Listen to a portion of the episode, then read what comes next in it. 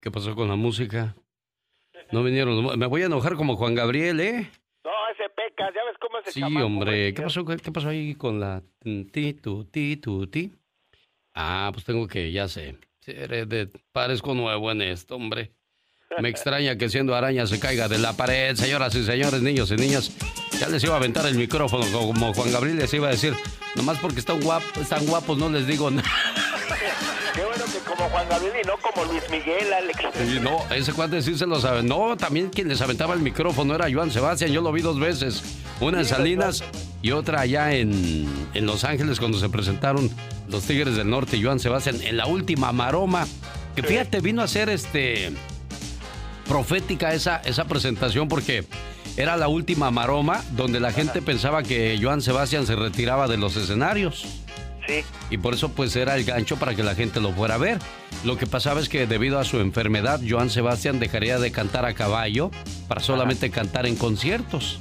Pero pues mira, se le vino muy fuerte la enfermedad y ya se nos adelantó en el camino. Como dice doña Delfina Linares allá en Castroville, California, nomás nos lleva un pasito adelante.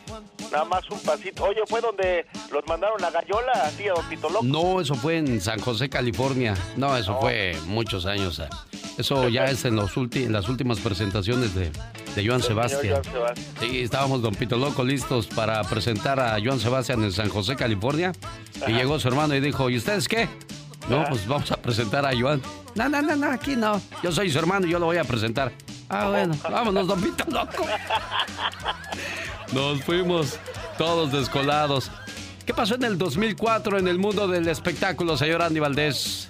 Hola, ¿cómo están familia? Bienvenidos al Baúl de los Recuerdos. Un día muy triste para la música porque hace 16 años, en el año 2004, falleció en un accidente automovilístico a los 19 años de edad, muy joven, en el estado de Sinaloa, el cantante Adán Chalino Sánchez, quien graba nueve álbumes. Curiosamente, su padre, Chalino Sánchez, creador del narco corrido, muere asesinado en el mismo estado. Este muchacho pues nació en 1984 y se iba en la plena flor de la juventud y del éxito. Igualito que su papá, ¿no? Cuando apenas estaba comenzando a, brillar, a florecer, se nos adelanta en el camino también Adán Chalino Sánchez.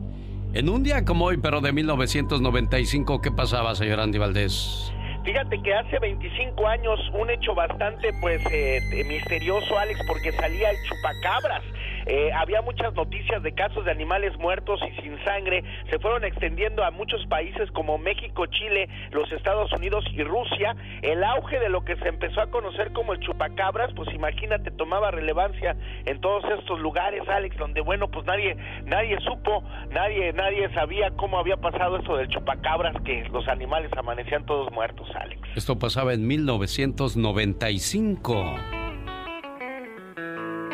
Yo tuve una estoy intentando encontrar a la cumpleañera Angélica Velázquez de Tucson, Arizona, que el día de ayer cumplió años. Y bueno, escuchando a el bombón del señor Armando que celebra hoy sus 15 años, como quiere uno a sus hijos y yo creo que más a las hijas, porque uno las quiere proteger de cualquier mal, sobre todo de los lobos, señor Andy Valdés. Correctamente, Alex, y bueno, imagínate nada más, este, pues uno está esperando a que pues ellos crezcan y ya cuando crecen, Alex, no quieres que pues que, que sigan creciendo porque mi hija acaba de cumplir 15 años y vaya que cómo me quiere mi hija porque como tú bien dices siempre, Alex, las niñas son las que más quieren al papá. Yo al menos en hijas no voy a sentir esos celos porque nada más tuve dos varoncitos, Omar y Jesús.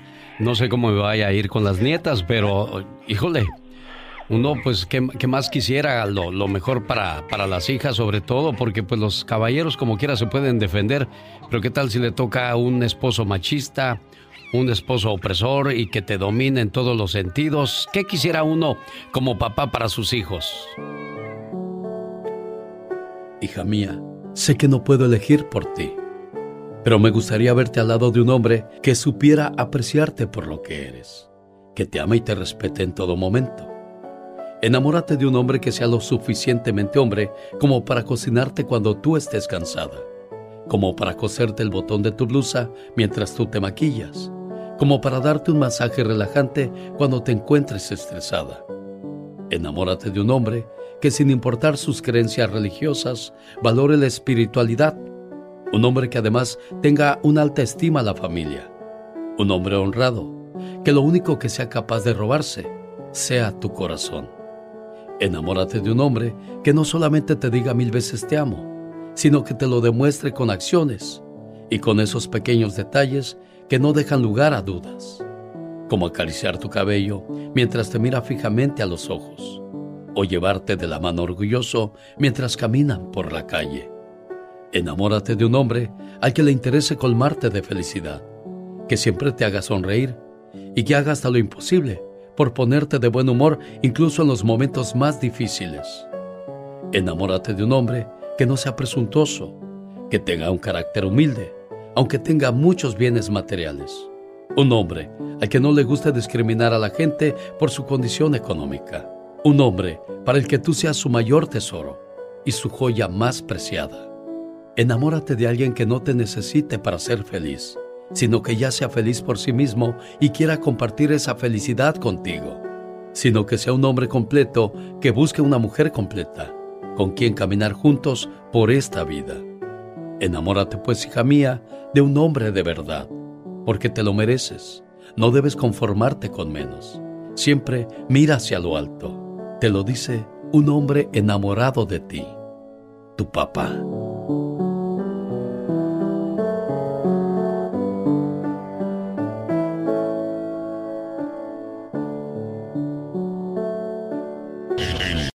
David Faitelson. Hola Alex, ¿qué tal? ¿Cómo estás? Saludo con mucho gusto. Un abrazo para ti, para toda la gente que nos, que nos escucha.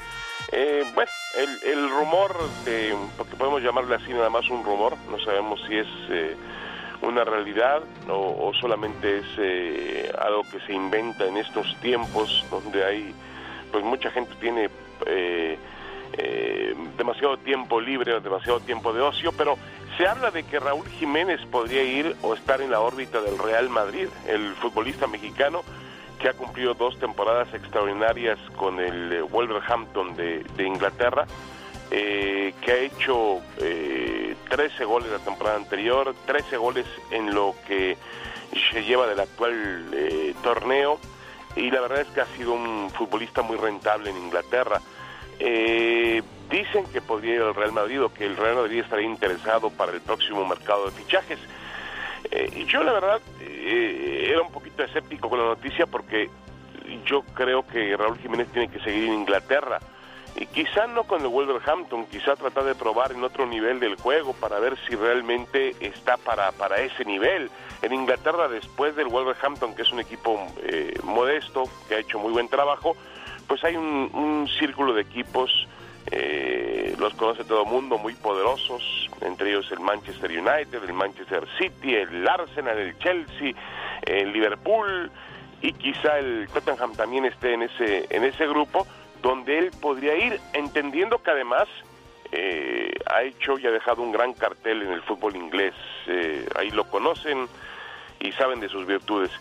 Pero Alex, cuando, y me acuerdo que comentamos lo mismo hace algunos años, cuando de pronto surgió la oportunidad de que Chicharito Hernández jugara en el Real Madrid. Eh, yo creo que ningún futbolista le puede decir no al Real Madrid. Si el Madrid te busca, a menos de que seas Messi, no puedes decirle que no a un equipo como el Real Madrid. Y hablando de Messi, eh, rápidamente, mm, eh, Alex, fíjate que el Barcelona ha puesto al equipo o sugiere disminuir el 70% del salario de todos sus futbolistas para poder atravesar esta crisis por el coronavirus. ¿Qué te parece? Y con esa noticia de David Feitelson nos despedimos. Genio Lucas. El día de ayer sobresalió esto. Es 26 de marzo del 2020. Llama la atención lo que dice la Biblia en Isaías capítulo 26 versículo 20. Anda, pueblo mío, entra en tus aposentos Cierra tras ti tus puertas. Escóndete un poquito por un momento, en tanto pasa la indignación. Porque he aquí de Jehová sale de su lugar para castigar al morador de la tierra por su maldad contra él. Y la tierra descubrirá la sangre derramada sobre ella, y no cubrirá ya más a sus muertos.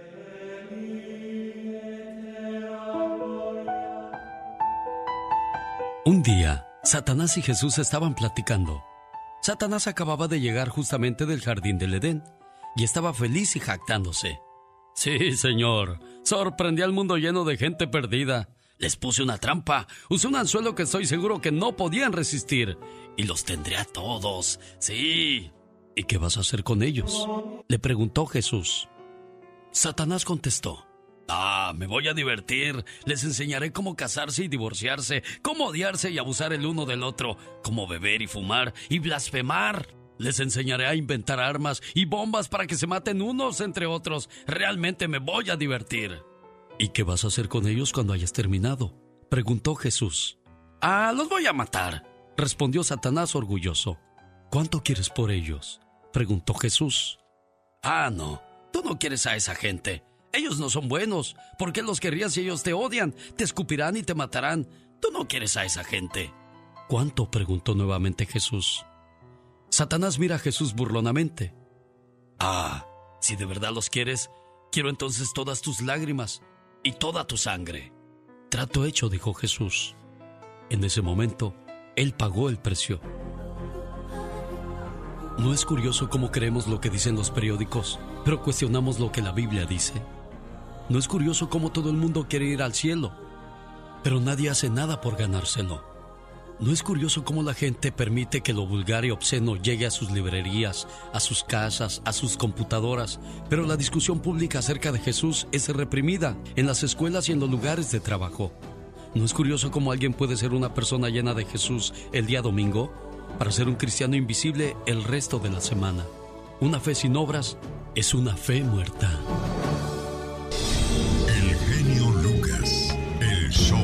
Buenos días, Roberto en Bakersfield. ¿Cómo estamos? Buenos días, señor Lucas. Un placer conocerlo. Igualmente, Robert. Igualmente, un gusto aquí en Bakersfield. Dígame, jefe, ¿en qué le podemos ayudar? Oh, nada más quería compartir eso que dijo usted sobre las canciones de Rigo Tobar. Ah, ¿cuál es su canción favorita de Rigo? Porque recuerde que en un día como hoy falleció ah. el ídolo de multitudes. ¿Cuál era, ¿Cuál era tu favorita, Robert, y por qué? Oh, no son solo palabritas no son solo palabritas, que es un cover de, de Eleno y que no es original de Rigo Tobar. Y que bueno, al igual que, que, que Eleno, tuvo mucho éxito la canción de, de, Rigo Tobar. Y pues aquí a Roberto de Bakersfield, ¿qué, ¿qué te recuerda esa canción, Robert? Oh, una persona a la que quería mucho y sigo queriendo. ¿Allá en México o de este lado ya? No, de este lado. ¿De qué año estamos hablando, Roberto? Oh, hace como, pues sí, ya 10 años. Hace 10 años. Bueno, en ese entonces, cuando Roberto escuchaba esta canción... Como nadie te ha querido. Se le ponían los pelos de punta así nomás de acordarse de... Como nadie te querrá. Ese amor. Hola, José de Ontario, buenos días. José. Ahí estamos, José, buenos días. Buenos días, genio, ¿cómo anda? Pues aquí escuchando la historia de Roberto, cómo se emociona con esa canción de Rigo Tobar. ¿Y a usted cuál es la canción que más le emociona de, Rigo Tobar, Roberto? José. Ah, genio, eh, eh, hay una canción que se llama Cuando llegaste tú y, se la dedico a mi esposa. Quiero mandarle un saludo que te está escuchando, mi amor, te amo, chiquita bebé.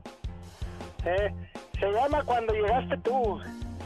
De Rigo Tobar, me imagino yo.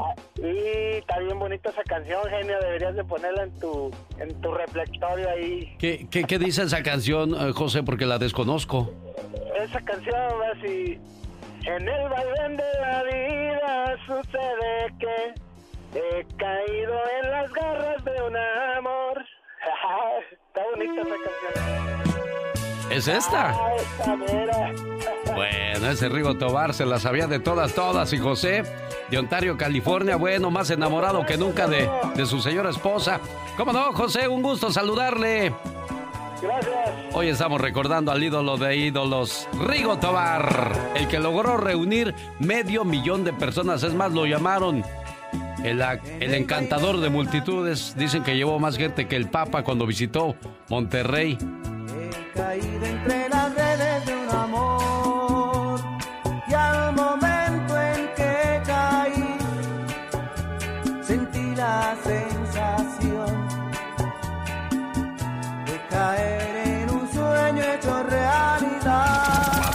Pati Estrada. En acción. Le tocó una pareja aseada o desasiada. Ya sea hombre o mujer. Y, muchos van a hablar de su ex de seguro, Diva. No, yo no podría. Mira, y hablen de su viejo, el que tienen también ahorita. Eh, porque luego hay unos fulanos que tú estás con la cama limpia, bonita, y el pelado llega ahí con los zapatotes y las patas todas apestosas. No. o al revés. La mujer toda cochina oliendo a chetos eh, con queso cheddar. ¿Le tocó a usted una pareja ordenada o desordenada? De eso habla ah, Jorge Lozano Yo pensé que ordeñada. ¡No, diva! No. Gracias, mi querido genio. Oiga, dicen que el amor todo sobrevive. Sobrevive guerras, sobrevive pandemias. Ah, pero qué buena prueba le ponemos enfrente cuando en la pareja uno es ordenado y el otro es un desastre y estamos en cuarentena. Así me comenta una querida seguidora y seguramente es el caso de muchos de nosotros. Ella, maníaca del orden, emperatriz del acomodo por colores, tamaños, tipos. Y él, embajador del caos. Cualquier lugar es bueno para dejar su toalla mojada después de bañarse, los zapatos, un calzón colgado en la bicicleta de ejercicio. Cualquiera diría que esta pareja es obra de la ficción, pero en la realidad muchos y muchas deben enfrentar cuando en la pareja uno es extremadamente ordenado y el otro todo lo contrario. Oiga, hasta Michelle Obama se quejaba de que tenía que andar levantando los calcetines del expresidente de todos lados. Imagínese uno que no le aguantan, que a veces se nos olvide levantar un plato de la mesa, que a veces le fallamos al bote de ropa sucia. Para una persona extremadamente ordenada es una pesadilla vivir con alguien desorganizado y por eso el día de hoy le quiero compartir los tres tipos de parejas ordenadas y desastrosas que están en cuarentena. Número uno, los obsesivamente ordenados. Ambos son limpiadores compulsivos y les dan ataques de limpieza. Ahí andan para arriba y para abajo, limpie y limpie. Tienen sus cosas perfectamente acomodaditas. Todo tiene su lugar y todo tiene su orden milimétrico. Quieren vivir en un museo en donde nadie toca. Ah, pero que no se le ocurra a alguien moverle sus cosas de lugar porque arde Troya, obsesivos con el orden. Número 2. Los que encontraron el amor en medio del desastre. Parece que compiten a ver quién tiene más cosas regadas. Oye, cuando en la pareja a alguien le dan ganas de tirarle todo el mugrero al otro, sale aquel, no, no, no, no, no, no, no me lo toques. Yo sé dónde tengo cada cosa. Oiga, hasta tienen un orden en ese caos. Imagínese nada más a qué grado ha llegado. Número 3. Los caóticamente compatibles. Aquellos que vienen con una educación pulcra, pero terminaron casados con alguien que les trajo un poquito de caos y aventura a su vida o viceversa, polos opuestos que saben que el amor que comparten es un perfecto caos en el que solo ellos encuentran el orden.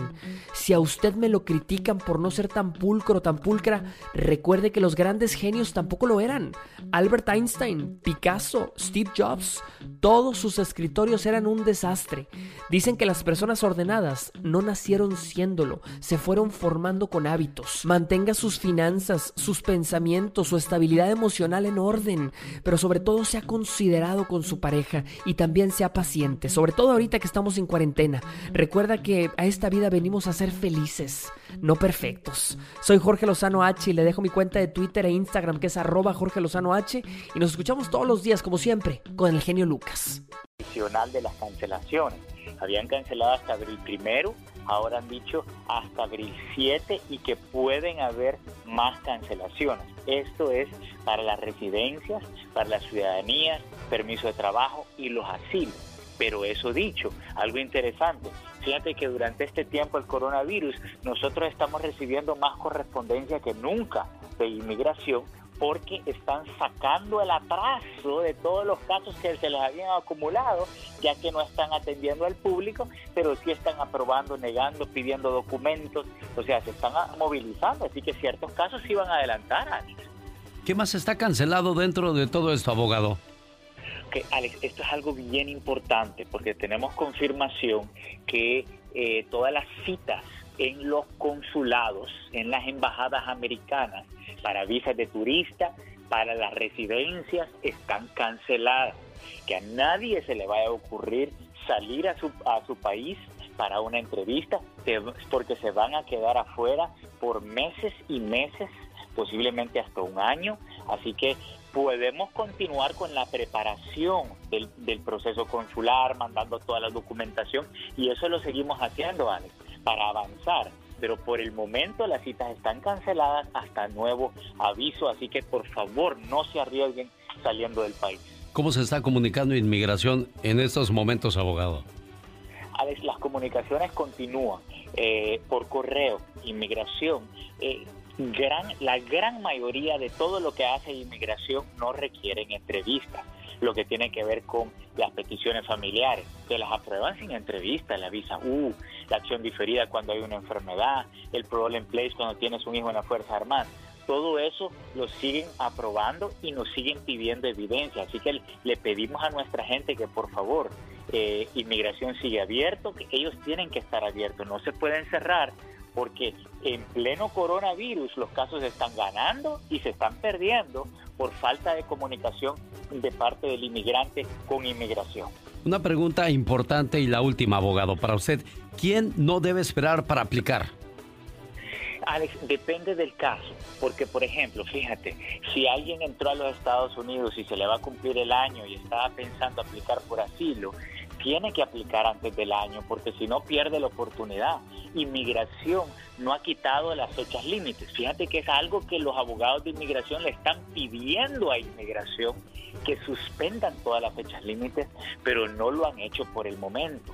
Por ejemplo, te doy otro ejemplo, con la visa U, si consiguieron una firma que, de la policía que colaboraron, tienen seis meses para aplicar por la visa U si no cumplen con esos seis meses, aunque estemos en el coronavirus, pierden la oportunidad de aplicar por la visa U. Y así sucesivamente, tienen que seguir mandando sus casos cumpliendo con las fechas límites, porque hasta que inmigración no suspende esas fechas límites, uno se puede ver perjudicado si no manda su caso, aún durante estos tiempos, ¿sabes?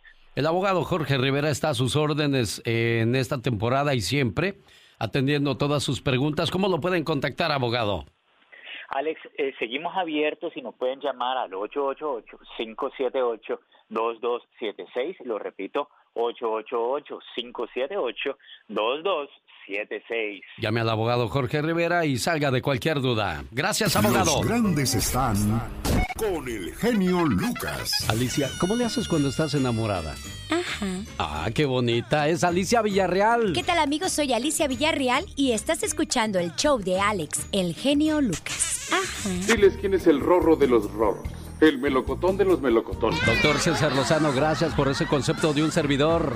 Y el grande de la radio siempre eres y lo seguirás siendo tú, amigo querido. Y te admiro, admiro tu capacidad, admiro tu manera de llevar entretenimiento, conocimiento, formación a través de la radio. Aplausos, aplausos. Solo aquí los escuchas en el show más familiar. Ahora sí, amiguitos, vayamos al mundo de Aitor, el perro amigable, nos va a dar consejo a todos los niños si juegan mucho cuestiones electrónicas. ¿Qué debes hacer en estos días en...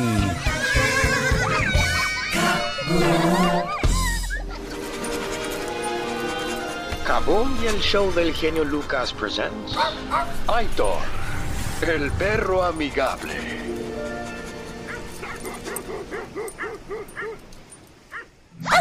Hey there, buddies, ¿cómo se la están pasando en estos días sin escuela?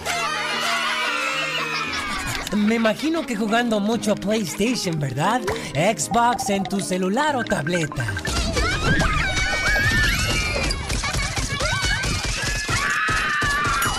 Alright, no hombre, ustedes son lumbre para estas cosas.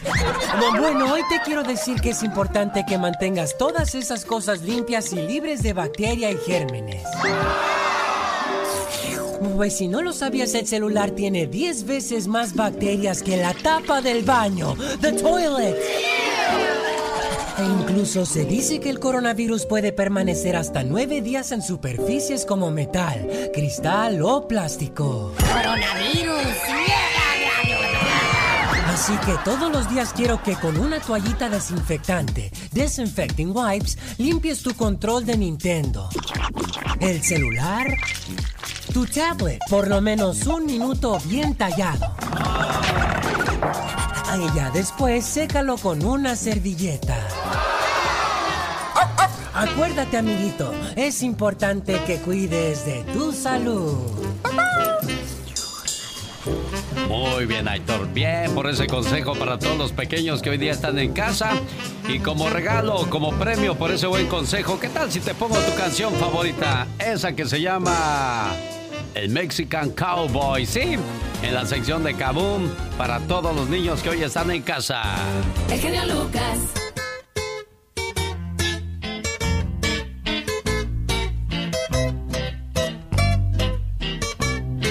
Muchacho, échate grito ametralladora por esa canción. ¿Cómo dice? Allá en la frontera, al rumbo de Texas,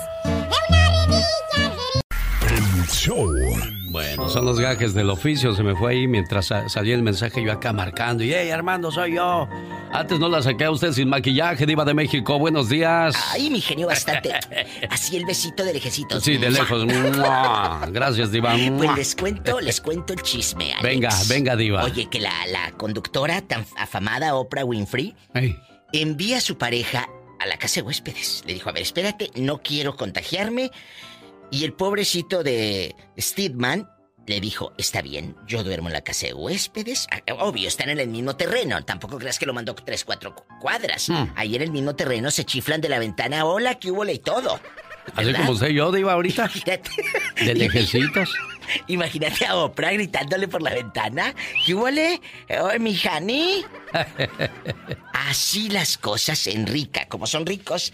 Oye, que Justin Bieber y y su mujer viven el mejor momento de pareja. Acuérdate que ellos se aislaron en Canadá en medio de toda esta crisis.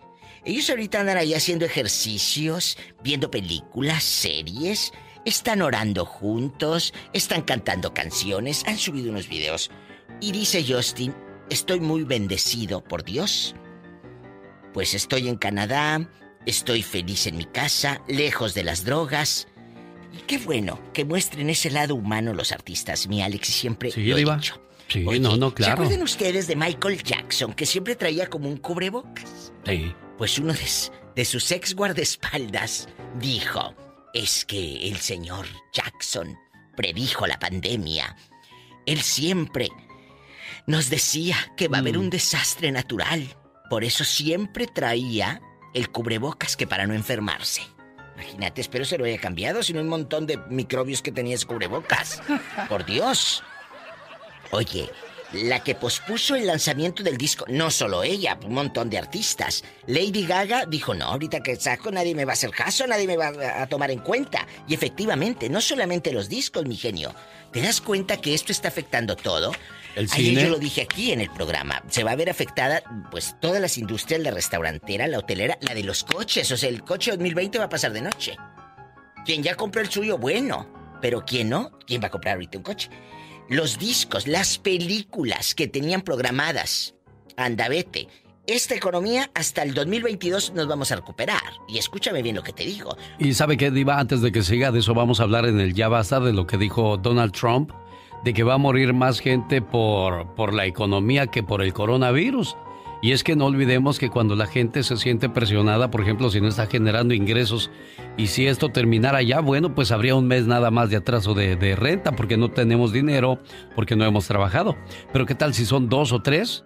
Va a haber mucha gente que desgraciadamente, a lo mejor por eso compraron armas, dicen, no, pues adiós mundo cruel, digo, pensando ya muy drásticamente, ¿no, Diva? Porque las películas que se estaban, se estaban haciendo, que para lanzarlas el año que entra, no se van a lanzar. Siempre van a no, lanzándose en enero del 22. De mí te acuerdas. El 20 ya se peló. Así te la pongo. Que ya me vaya, pues si todavía tengo notas. Sí, todavía, todavía. África un- Zavala, Échale, Diva. que está esperando hijo, fíjate que... Más déjale, pongo musiquita, venga. que ella fue pareja de Eduardito Yáñez. Sí. Ay, El tan golpeador. guapa África y tan guapo Yáñez. Al rato vengo. Soy la diva de México, madrugando, madrugando. Aquí con Alex, el genio Lucas. Gracias, Diva. Circo, maroma y teatro de los famosos. Con la máxima figura de la radio, la diva de México. El show.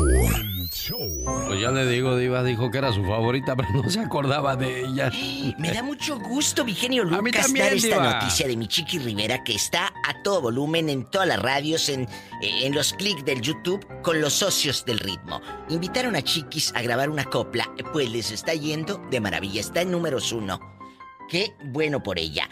Oye, otros que le entraron duro y macizo, ya ves que Diego Verdaguer anoche, eh, ayer en la tarde, estuvo haciendo, no sé si lo vieron, un, un en vivo desde su casa con unos shorts, ay, unas piernotas que parecía chamaco futbolista de 30 años. Y a pesar de que tiene como setenta y tantos papá, porque ya Diego es, es grande. Entonces, Diego Verdaguer estuvo transmitiendo desde su casa. ¿A poco de ese tamaño? De ese tamaño, Pola. Y ahí cante y cante con una guitarrita bien bonito. Otro artista, bueno, otros artistas que han estado desde sus aldeas, desde sus casas de ricos presumiendo, es Intocable. Intocable hizo un como un acústico eh, cantando pues Eres mi droga y todos sus éxitos de toda la vida. Muchas felicidades a estos niños tan talentosos de Intocable. ¿Sabe también quién hizo lo mismo, Diva? La banda MS. Acompañados de un piano, Waldo y, y Alan se aventaron la mayoría de los éxitos de la banda MS. Otro concierto vía Facebook. Bien por los artistas que no se quieren eh, quedar en el olvido durante esta recesión, durante este momento de, de resguardo. Y pues es- están usando todas las redes sociales para tratar de mantenerse en el ojo del huracán. Diva. Y muchos, muchos están Sí, haciendo ahorita desde sus digo. casas los en vivo. Eh, el que empezó con esto fue Alejandro Sanz y Juanes, ahí en España. Ellos hicieron hace como dos, tres semanas, acuérdate, un sábado, hace como dos, tres sábados, el primer concierto virtual. Ya después se les siguieron los demás. ¿Eh? Muchos artistas están mostrando su intimidad y pues mira, ay, hay tantas cosas que hacer. Como por ejemplo quitar las telarañas de, de tu casa. Mira cómo tienes el telarañero bruto. Por lo pronto de la casa, y ya luego te quita las telarañas de otra parte. ¡Sas, culebra! Al piso, tras, tras, tras. Oye, los estilistas de las estrellas de Hollywood, pues ahorita con la cuarentena, mi genio Lucas, las estrellas, las artistas no pueden tener la presencia de los estilistas. Cállate.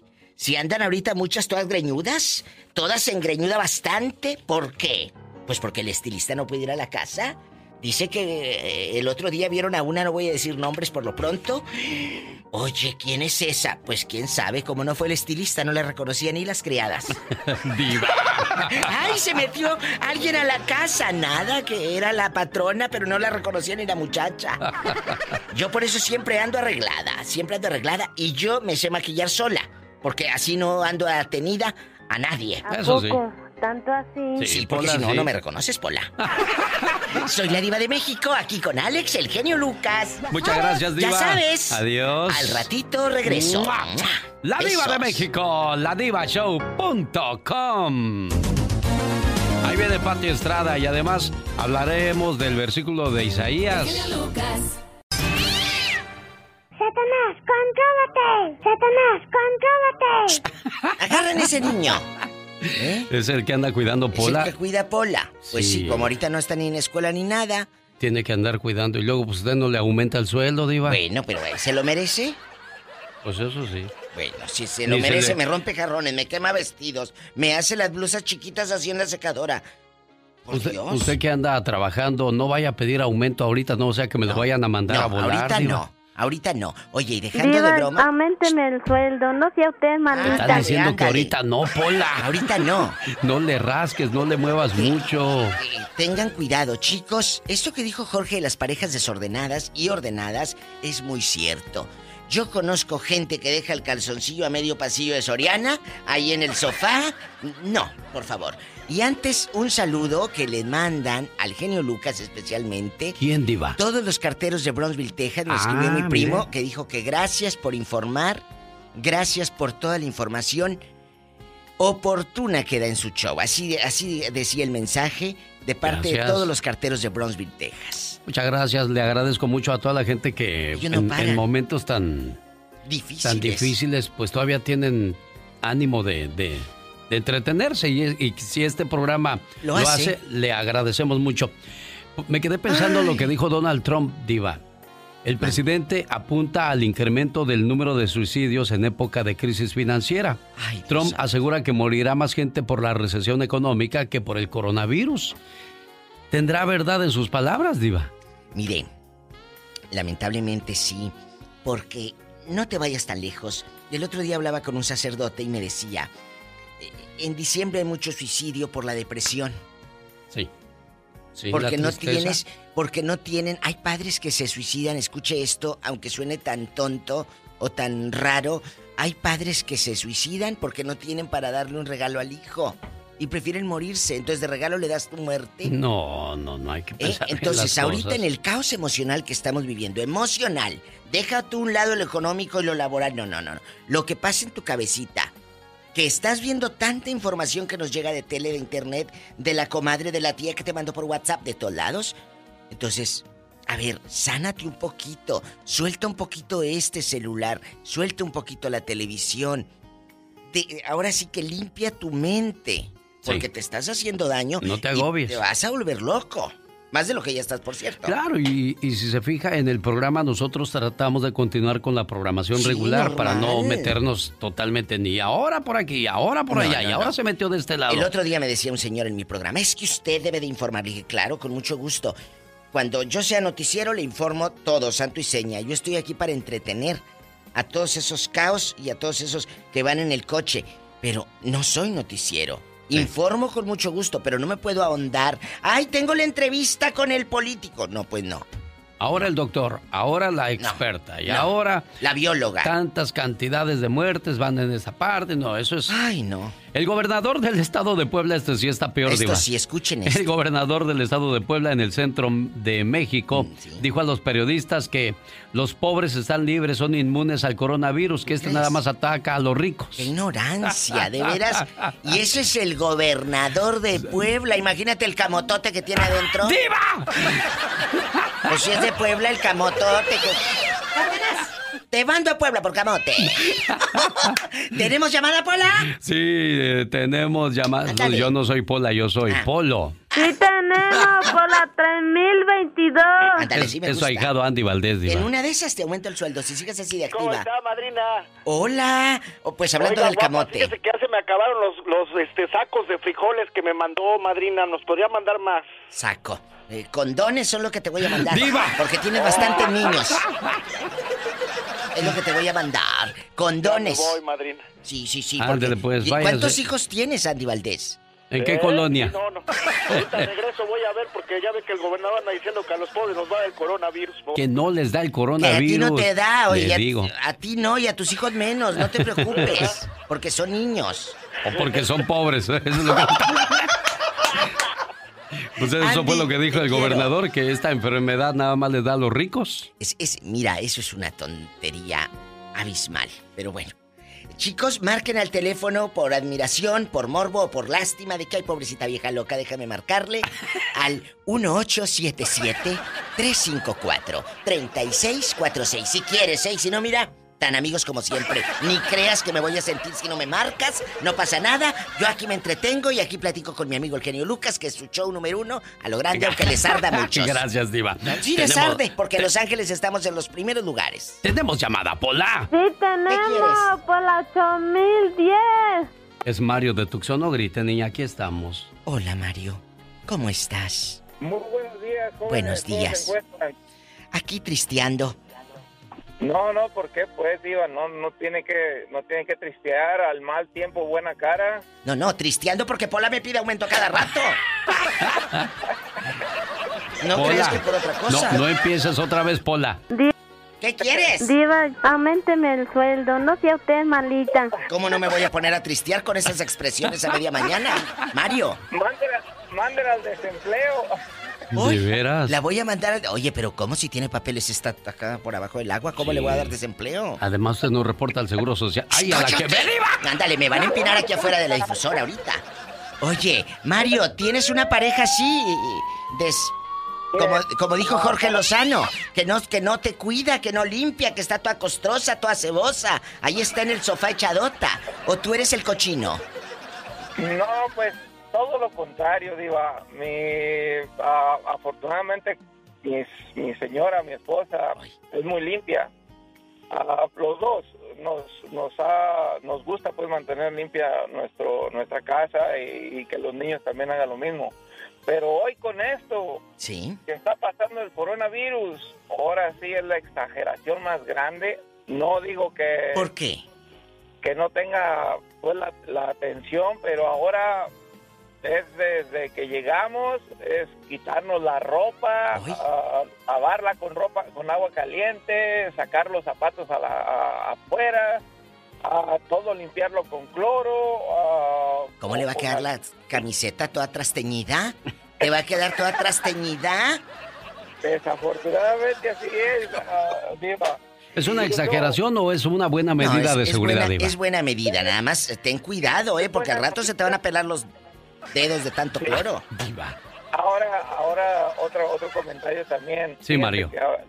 con eso de que pues todo el mundo está mirando las noticias en la Oh, sí. televisión, en los celulares. Sí. Está hay mucha frustración y mucha mu- mucho susto con las personas. Ayer precisamente ¿Qué? unos compañeros de trabajo es tanta su frustración ¿Qué te de todo lo que decían? mira ¿Qué te decían, Mario? que, que no, entre ellos mismos se empezaron a pelear porque uno de nuestros compañeros ah, trae unos guantes de, de como de plástico, pero no de esos desechables, otro tipo de guante de plástico. Y le preguntaron a él, ¿sabes qué? Esos guantes los usas para todo el día. Y el muchacho reaccionó, pues ya, ya, ya se imaginarán, empezó a reaccionar con palabras, ¿me entiendes? Entonces el otro muchacho subió un poco la voz y empezaron a subirse la voz. Y el chiste es de que casi se molotean nomás por los condenados guantes, nomás para decirle que tire los guantes cada que toque algo. Claro. Y dije, wow, dije, ¿a poco tanto así está? Esa es la frustración de, de, de ¿me entiendes? De, de esto que está pasando. No sé si escuchaste hace rato una de mis intervenciones en el chisme del espectáculo que yo dije que teníamos la piel muy delgadita. Ahora ya no podemos decir nada, ya no podemos hacer nada porque se enojan. Todo el mundo se ofende, Diva. Eh, lo dijo un cómico, no me acuerdo quién era, si el costeño no, eh, que dijo, ya no puedo hacer shows eh, de burla, por ejemplo, de una mujer o de un hombre gordito o de una mujer gordita porque se me van a echar encima.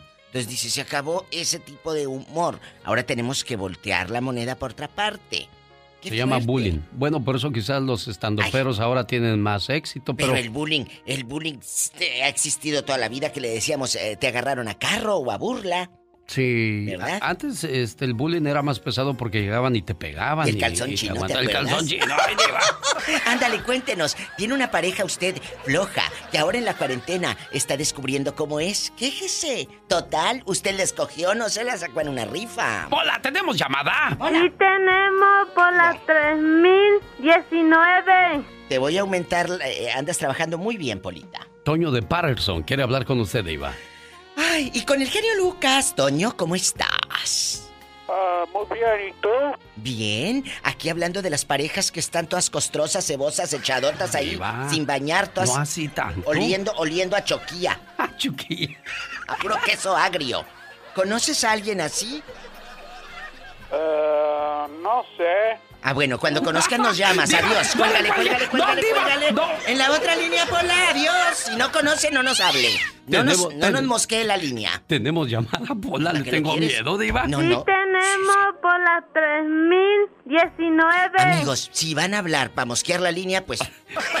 Alberto, Bueno. Alberto, Alberto, buenos días de Carolina del Sur, bienvenido. Más vale que se pongan las pilas porque me lo cuelgan. ¿De, de dónde? De, No, no, de no, la línea Ah, buenos días, telefónica. genio, buenos días. Oigan, Hola. Una, una, una, quiero, quiero que usted, genio, Eh. se oye muy mal hablando así de los eh, gobernantes mexicanos. Este, usted, a usted, a, a- a Trump le aplaude todo. a- a cualquier cosa que digan los gobernantes mexicanos, ustedes lo sacan de contexto. Si yo, usted, usted esa conferencia que dio el, el- el gobernador de Puebla, no fue lo que dijo el gobernador, es lo que el gobernador dijo, que la gente pobre no tiene para ir a Europa para contagiarse del cor- coronavirus. Y usted está diciendo que la gente pobre no se contagia porque está pobre. Eso no fue lo que dijo. Déjeme le leo todo el, el- El, el- el- el periódico. El gobernador del estado de Puebla, en el centro de México, dijo a los periodistas este miércoles que los pobres son inmunes al coronavirus. Durante sus comentarios que se transmitieron en vivo en YouTube y Facebook, el gobernador Luis Miguel Barbosa preguntó a los periodistas qué personas estaban infectadas en este momento. La mayoría dice son personas adineradas, respondiendo a su propia pregunta. Si eres rico, estás en riesgo, pero si eres pobre, no. Bueno, nosotros los pobres somos inmunes a esta O sea, enfermedad. dijo No saqué- nosotros. España, Estados Unidos, genio. O sea, ¿Eh? no, no entiende el contexto. Ese es el contexto, genio.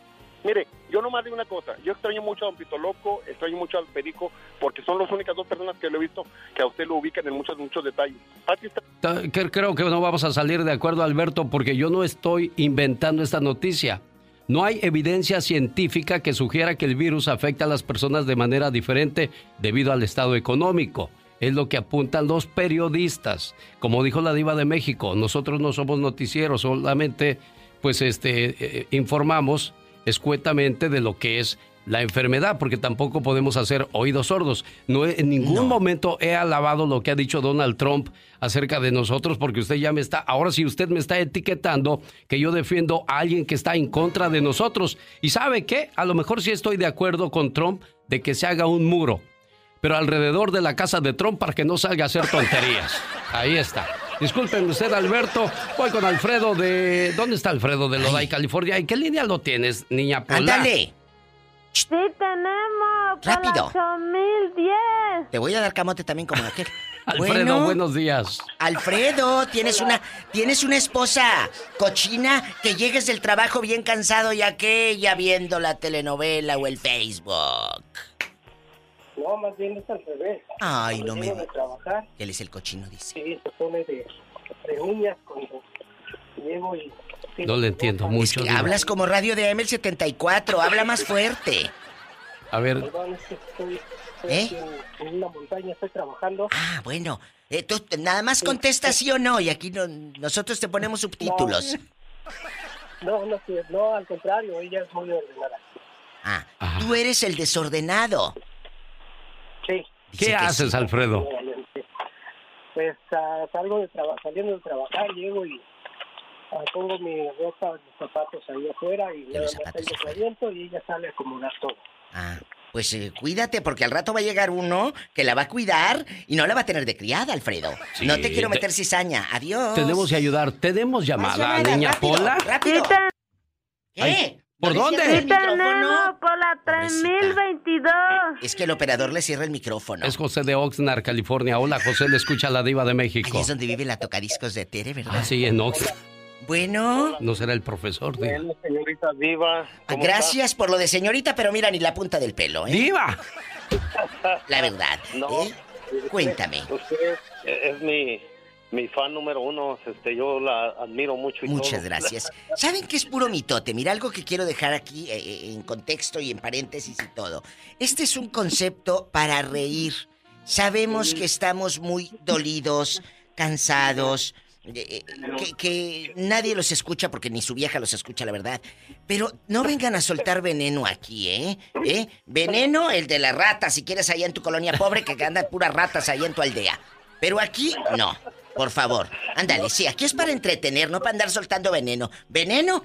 Eh, suéltalo en otra parte. Ahora sí, ¿qué sigue? Diva. No, sí lo tenía que decir porque si no todo el día iba a andar me andaba ahogando. Ándale, No, dale. Yo, yo, yo mi respeto, si le voy a decir a mí lo que me pasa y en mi vida es que a mí me ha tocado, llevo cuatro matrimonios, relaciones y, y siempre... Hoy siempre ha se ríen. Porque no es cierto, diva, por eso se están riendo. ¿Cuatro matrimonios? ¿O, o por qué se ríe la que está ahí contigo? Porque es la quinta. ¡Sas! Culebra al piso y tras, tras, tras. ¿Y no vaya a ser usted la sexta, diva? Ay, no, ¿qué? Bueno, si conmigo, si llegas conmigo, ya no te vas, fíjate. ¿De veras, diva? Lo voy a matar de placer. Oye, ¿Sabe qué? Este, a mí siempre me ha tocado cocinar, yo sé cocinar, este... el trabajo le dicen. El todo, y- El mandilón. El mandilón, y- pero bien feliz. Oye, pero ¿por qué, dejando de bromas, por qué terminan tus matrimonios? Ah, fíjate que yo en mi vida, en mi vida personal soy bien fuerte en cuestiones de Frío. trabajo, pero en lo, en lo sentimental soy bien débil. Bien frío. Ok. Eh, y, y, este, no frío, no soy No. bien tremendo. Uy, desgraciado. mendigo. Pásame el número, el WhatsApp inmediatamente. Y luego, ¿Le cree, diva? ha de estar panzón de esos, de, de- de esos viejos panzones que no se le ve nada. Y luego, de las pompis que tienen así como elefante para adentro, sumidas. Sí, y luego de esos viejos que llegan en shorts a la 90 90 cent y, y- y con harta varis aquí en el chamorro. Y luego, No, me, han tocado mujeres de esas mimadas, chiquiadas. La, ¿Será las flaquito menores. o será gordito? ¿Eres gordo o flaco? Digo, mínimo, para imaginarte afuera de la Dollar Tree. Pe- peso 140 libras. ¿Y mides? Soy como 30 de cintura y tengo, mido 5'7 y no, toda está. mi vida estoy delgado. Como Jorge Rivero. Tienes cuerpo de Jorge Rivero el 78, ¿eh? Bueno, gracias a Dios. Está muy aburrida su plática. Cuélgale. Por último, tenemos Otra. llamada. Otra, Otra Pola. Sí, tenemos. Aquí andamos encarrerados. Por la 8010. Hola, Juan Ángel. Hola, genio, ¿cómo están? Bien, aquí escuchando pues acerca de las personas desordenadas, Juan Ángel. Cochinas, costrosas, Sí. flojas. Cochinas, pero miren, ahorita con esto, hasta los cochinos, como decían mi mamá, en paz descanse. Que Dios la tenga en un color de Eh, la sabiduría de las viejitas. Sabes que hay que ser cochinos, pero no tan trompudos. Ahorita hasta el más cochinito se está volviendo limpiecito. Sí, es cierto. ¿A ¿Eh? ti te ha pasado, Juan Ángel guapísimo con nombre de telenovela antigua? Juan Ángel. Nombre de telenovela antigua. Eh, Juan Ángel, ¿a ti te ha tocado una pareja o ex así toda cochina, que tú todo bueno, llegas con tu pollo frito de, de allá de tu aldea, con tu cajita de pollo y la vieja toda cochina? Fíjate, Diva, que afortunadamente no. Ah, bueno, Ni gracias a tan, Dios. ni tan cochinos ni tan limpios. Creo Ah, que bueno. todos tenemos que tener nuestra propia higiene y eso lo ven tus hijos, lo ve tu familia y, y- y los niños tienen que agarrar Es un patrón. nivel de uno en ese. Exactamente. Es un patrón. Lo que, Exactamente. lo que ellos ven van a hacer. Y con respecto al, al señor, yo creo que está mal informado ese señor o no ve las noticias o no lee los periódicos. Yo realmente, mira, no ponía ni en su lugar a Genio Lucas, Mario Flores el Perico, sino que ni don, eh, eh, en paz descanse, nuestro viejito máximo, ¿verdad? No, no lo ponían en su lugar, únicamente decían la verdad y lo sostenían. Y cuando uno dice la verdad, lo tiene que sostener. Ese gobernador de Puebla, yo allá tengo una hija que es licenciada y dice que, Eh. que estupideces dice la gente cuando no tiene la suficiente preparación. ¿De dónde agarraron el título para saber lo que son? La verdad, que, que, que no sea tonto, es que me perdone el señor No, que no, no, llamó, tampoco pero qué insultes. mal está el señor que no lee.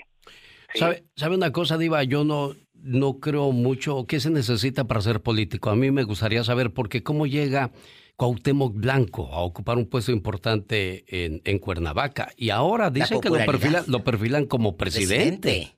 O sea, hay capacidad de verdad para ser presidente, para dirigir un país, tomar decisiones acertadas y todo ese tipo de cosas. Digo, sorprende cómo este gobernador dice eso. No hay ningún fuera de contexto. Están en sus palabras como las dijo. Hay una transmisión en vivo y ahorita la voy a buscar, pero ya para qué le rascamos. Estamos llenos de, negatividad, llenos de, No, de no, no, cosas. no. Aquí vamos a reírnos un poquito, vamos a disfrutar, apacíguense. Y mire, ¿qué le parece si mejor y yo nos, usted y yo nos echamos una cancioncita? Nos quedan 15 minutos de show y nos ponemos a bailar. Muchas Señoras y señores, la diva de México, la diva. Y el genio Lu. Genio Lucas. Genio Lucas. Genio Lucas. Un placer enorme estar trabajando para todos ustedes la mañana de este viernes. Estamos de regreso en el show más familiar de la radio en español. El show de Alex, el genio Lucas, el motivador. Bien, que saludamos a todos los Rupertos y le contamos la historia de esta canción que está usted escuchando que se llama Tonta en la voz de Andy Valdés. Escrita por Felipe Barrientos y Luis Lozano en el año de 1994 con el género de cumbia. La hizo famosa su autor, el creador del grupo Mojado, Felipe Barrientos, originario de Matamoros, Tamaulipas.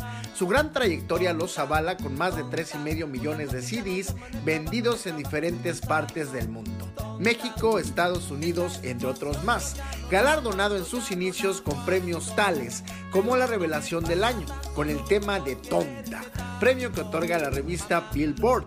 En su momento se habló mucho del contrato que se firmó con Fonovisa Records, volviéndose el grupo Mojado una de sus mejores cartas. En 1996 fue lanzado el disco Mojado Solo Éxitos, un disco con 12 piezas, pero Tonta fue la que más sobresalió. Cabe destacar que este disco se ubicó en el top número 25 en los temas del momento. También la grabó el grupo argentino Comanche. siendo uno de sus más grandes éxitos de este grupo. Pero el grupo Mojado la hizo suya, abriéndole las puertas al mundo de la fama, no nada más al grupo Mojado, sino también a Felipe Barrientos, su creador de esta pieza musical, Tonta. Este, me, gustaría así de todos modos, Laura, que, que sea un padre el que nos hable de, de este versículo de la Biblia. Los saludos cantados vienen usando una canción de Miguel Aceves Mejía que se llama La Noche y tú, y así canta Gastón Mascareñas. Eso es todo, mi genio. Muy buenos días, amigos. Bienvenidos al último viernes de saludos cantados de este mes de marzo del 2020. Y el día de hoy tenemos en su mayoría dedicatorias para cumpleañeros. ¡Véngale ahí! Saludos a Sergio Arauza y a Itzel Estrada, los dos de manteles largos.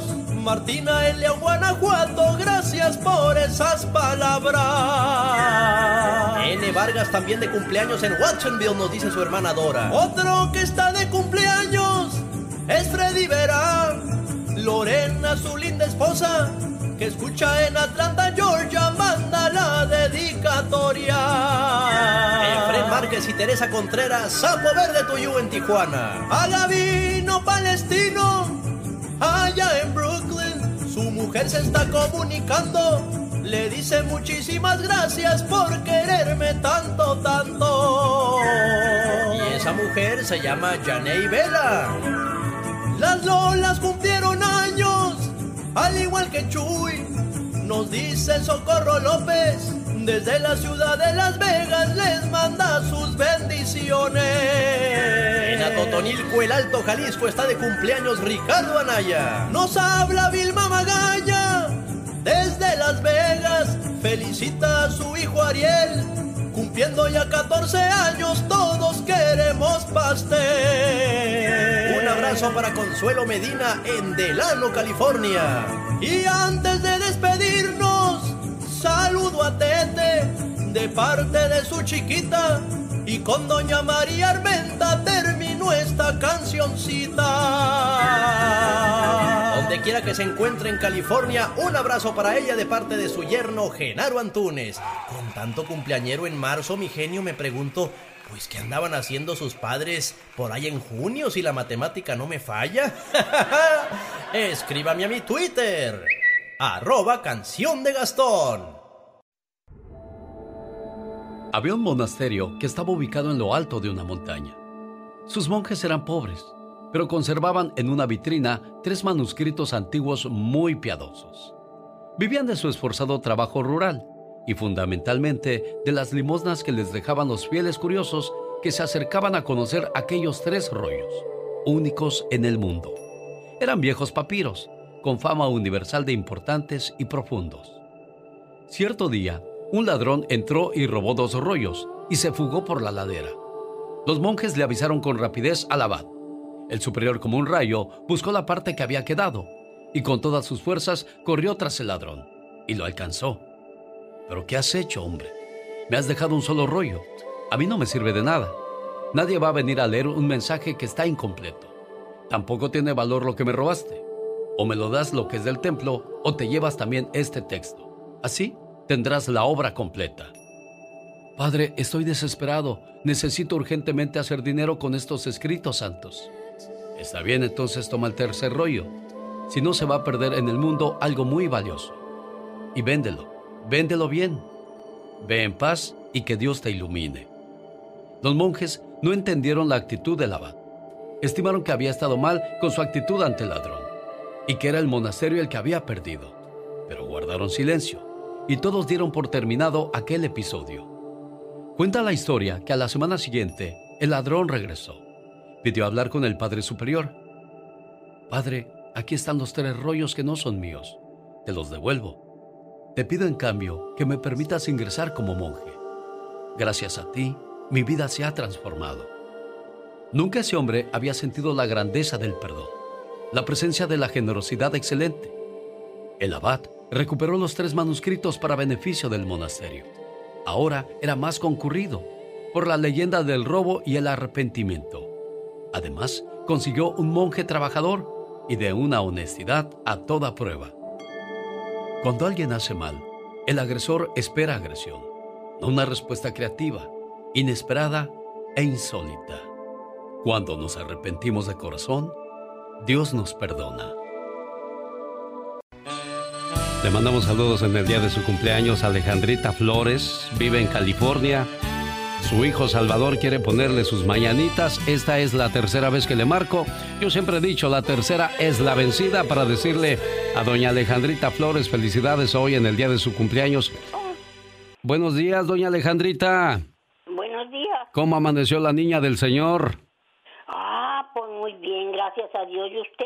Pues aquí, aquí echándole chisme a la gente, ya ve cómo es uno, que casi no le gusta. ¿Dónde nació, dónde nació usted, señora Alejandra? ¿Cómo? ¿Dónde nació usted? Oh, en Jalisco. Nació en Un Jalisco. pueblito allá muy chiquito que se llama Michoacanejo, Jalisco. ¿Y cómo se llamaban sus abuelitos por parte de su papá, doña Alejandra? Ah, por parte de mi papá se llamaban Tomás Martínez y María Calvillo. ¿Y de parte de su mamá? Eh, Lucas Rubalcaba y Elena Martínez. ¿Y cuál de los abuelitos era el más bueno de todos? Ah, pues fíjese que tuve una suerte que, que todos mis abuelitos fueran, eran muy buenos conmigo. Ah, qué bonito. Todos mis, mi mamá, mi mamá Mariquita era tan linda, mucho, muy buena, muy, una abuelita muy dulce. Y de esos 93 años que usted ha vivido y que Mira, Dios le ha los que- permitido, de los de mi mamá pues vivían lejos, pero los de mi papá pues ahí vivíamos todos juntos. o iban cerquita a visitarlos. Oiga, doña Alejandrita, y de esos 93 años que Dios le ha permitido vivir, ¿qué es lo que más recuerda? ¿Qué es lo que más bonito se le ha hecho? Ah, pues criar a mis hijos. Eso es lo más hermoso que le pudo haber dado a Dios. Criar a mis Dios. hijos y fíjese que todos, Diosito me ayudó tanto y, me- y todos mis hijos me quieren tanto y me chiquean. Tengo mucho amor, fíjese. ¿Qué, qué le han comprado sus hijos que usted más ha necesitado últimamente? Ah, pues todo. Ahorita con el virus tengo de todo y me traen de todo. ¿Le, le da miedo a usted este virus, Alejandrita? ¿Cómo? ¿Le da miedo este virus? No, fíjese que no. Aún antes le digo a Diosito que ya me lleve, pues ya es tiempo, ¿no cree? No, hombre, usted se oye bien fuerte. Ha- Habla mejor que una cuarentona. Las cuarentonas ya todas cansadas, todas agobiadas, frustradas, pero usted No, sus... pues es que Diosito ha sido muy bueno conmigo, fíjese.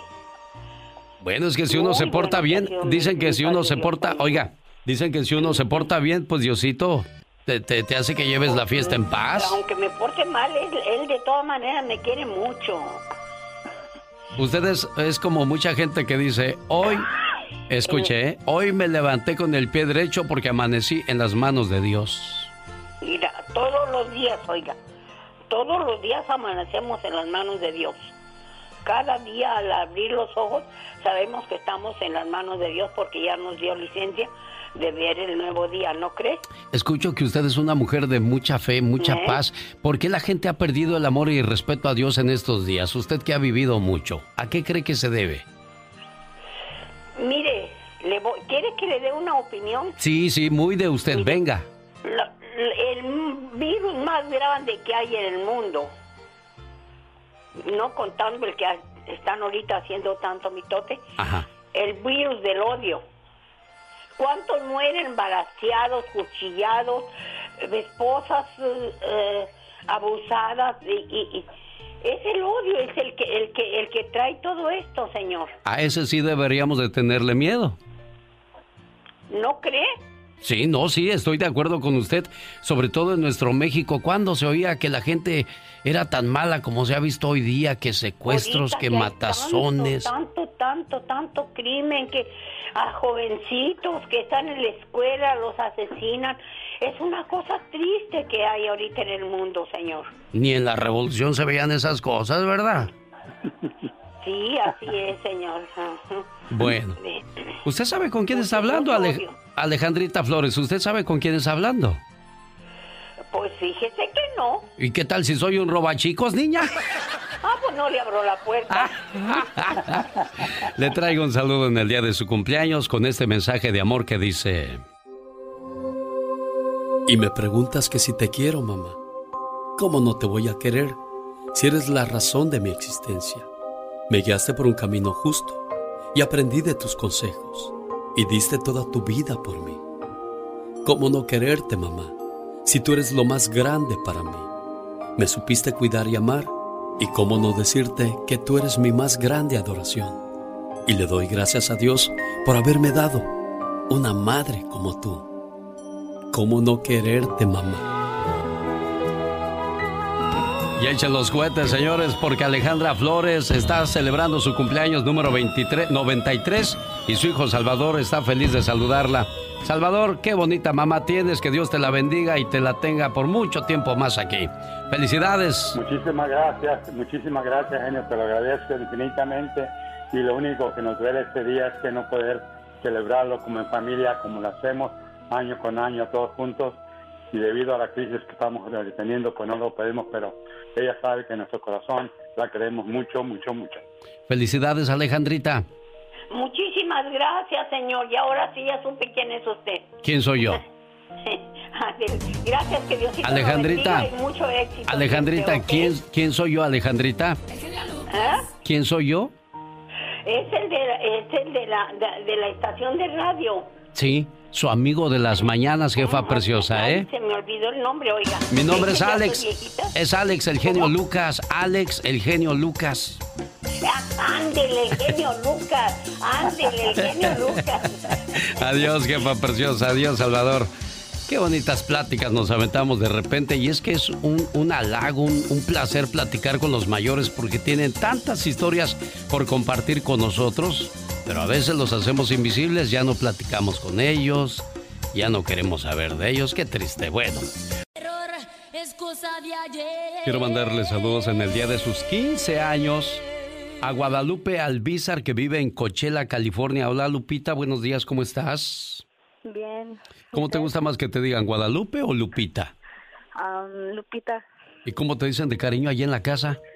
Am, me dicen bombón. Ah, mira, qué bonito bombón que hoy está celebrando su cumpleaños número 15 y su señor padre le dice... Hoy es tu cumpleaños. Te deseo suficiente felicidad para mantenerte dulce, suficientes problemas para mantenerte fuerte, suficientes pruebas para mantenerte en armonía, suficientes esperanzas para mantenerte feliz, suficientes fracasos para mantenerte humilde, suficientes éxitos para mantenerte ocupado, suficientes amigos para que te den consuelo. Te deseo suficiente fortuna para cubrir Amigo, todas habla tus Alex Lucas, necesidades. Armando. Suficiente entusiasmo para mirar siempre hacia adelante. Suficiente fe para desterrar las depresiones. Y suficiente determinación para hacer que hoy sea mejor que ayer. Y que cumplas muchos, pero muchos años más. Bueno, si seré, si seré marcándole yo al papá y la niña, escuchando todo el tiradero. Bueno, aquí está la sorpresa para tu muchacha, Armando. Buenos días. Sí, bueno, Buenos días, Armando. buenos días. Pues aquí tu muchacha, la cumpleañera feliz del detallito. Oh, gracias. Muchas ¿Cómo? gracias, Alex. ¿Cómo le dices de cariño a Lupita Albizar? Es mi bombón. Es tu bomba. Ah, mira. Le atinamos entonces, Lupita. Buenos días. Buenos días. ¿Qué, qué quieres decirle a tu niña? Que bueno, ya no es niña, ya es muchachita, ya entró a los 15 años, la edad de, de la adolescencia, donde dice mucha gente que es la más difícil de lidiar con los hijos. Yo no lo creo, yo oigo muy dulce y muy buena gente a tu niña, Armando. No, sí, es muy buena, muy, muy buena niña. Aunque a veces tiene luego sus arranques por lo mismo de, de la edad que va creciendo, pero no, es muy buena niña. La, la, la amamos, su, su mamá y yo. Acuérdate que siempre podrás contar con tu mamá y tu papá, siempre van a ser tus mejores amigos, así tengas muchas amigas o amigos en la escuela o en la calle, nadie mejor que tus propios padres para entenderte y protegerte en todo momento, ¿eh, Lupita? Sí, ya sé. Bueno, felicidades, complacido con tu llamada, Armando. Muchas gracias, Alex. Te lo agradezco mucho. Un gusto enorme saludar a toda la gente que está de fiesta. Así es que vamos a ver qué, qué sucede. Muchas veces en la vida nos cansamos, nos agobiamos y uno llega en un punto donde dice, puro trabajar y pelear. Nadie te valora, nadie te quiere, me aburro porque pues trabajar, trabajar y estresarme con los pagos y le va perdiendo uno sentido a la vida. ¿No le ha pasado eso a usted, señor Andy Valdés? ¿Cómo no, Alex? Pero yo pienso que es cuando uno tiene de que volver a tomar un respiro y pues ahora sí que mirar de frente y seguir seguir con la vida, porque pues ahora sí que quién nos dijo que la vida era fácil, Alex. Lo dice el mensaje que comparto con todos ustedes, la cuarentena, después de 40 días todo se renueva, todo tiene un nuevo comienzo, todo pues parece ser más positivo que negativo. Espero que este espacio que nos están dando en el trabajo, en la vida social, en la rutina que llevamos todos los días, nos sirva para, para rehacernos, como el ave fénix, renacer entre las cenizas. Katrina, me imagino que tú sí vives más esa situación de agobio porque pues no ves, tú no puedes bailar, tú no puedes correr. Bueno, bailar sí puedes. Ah, no, no, claro. Nomás te dicen tus familiares, aquí mira, aquí tú nomás Exactamente, y aquí no me vuelvas. mueve, no me mueve las ese carnes así. Pero ya cuando tienes que querer, quieres salir a correr para hacer ejercicio, no puedes porque Dios no lo quiera, chocas contra un árbol. Imagínate nada más. No, no, no, Dios santo, eso ni para qué hacerlo. Y a veces no llega un momento de agobio donde dices, ¿para qué vivo? Sí, sí, ha llegado ese momento, sí, la verdad que sí. A veces a uno se le baja la moral totalmente. De eso habla la sección de Omar Fierros dirigiendo a Magdalena Palafox. Todos tenemos cosas buenas. Pero al igual tenemos cosas malas. Y usted no me va a decir qué carajo tengo que hacer. ¿Pero qué consecuencias pueden traer esas cosas malas? Infórmate y aliviánate. Consecuencias de no encontrarle sentido a la vida. Diríamos que una crisis existencial es cuando te preguntas, ¿y ahora?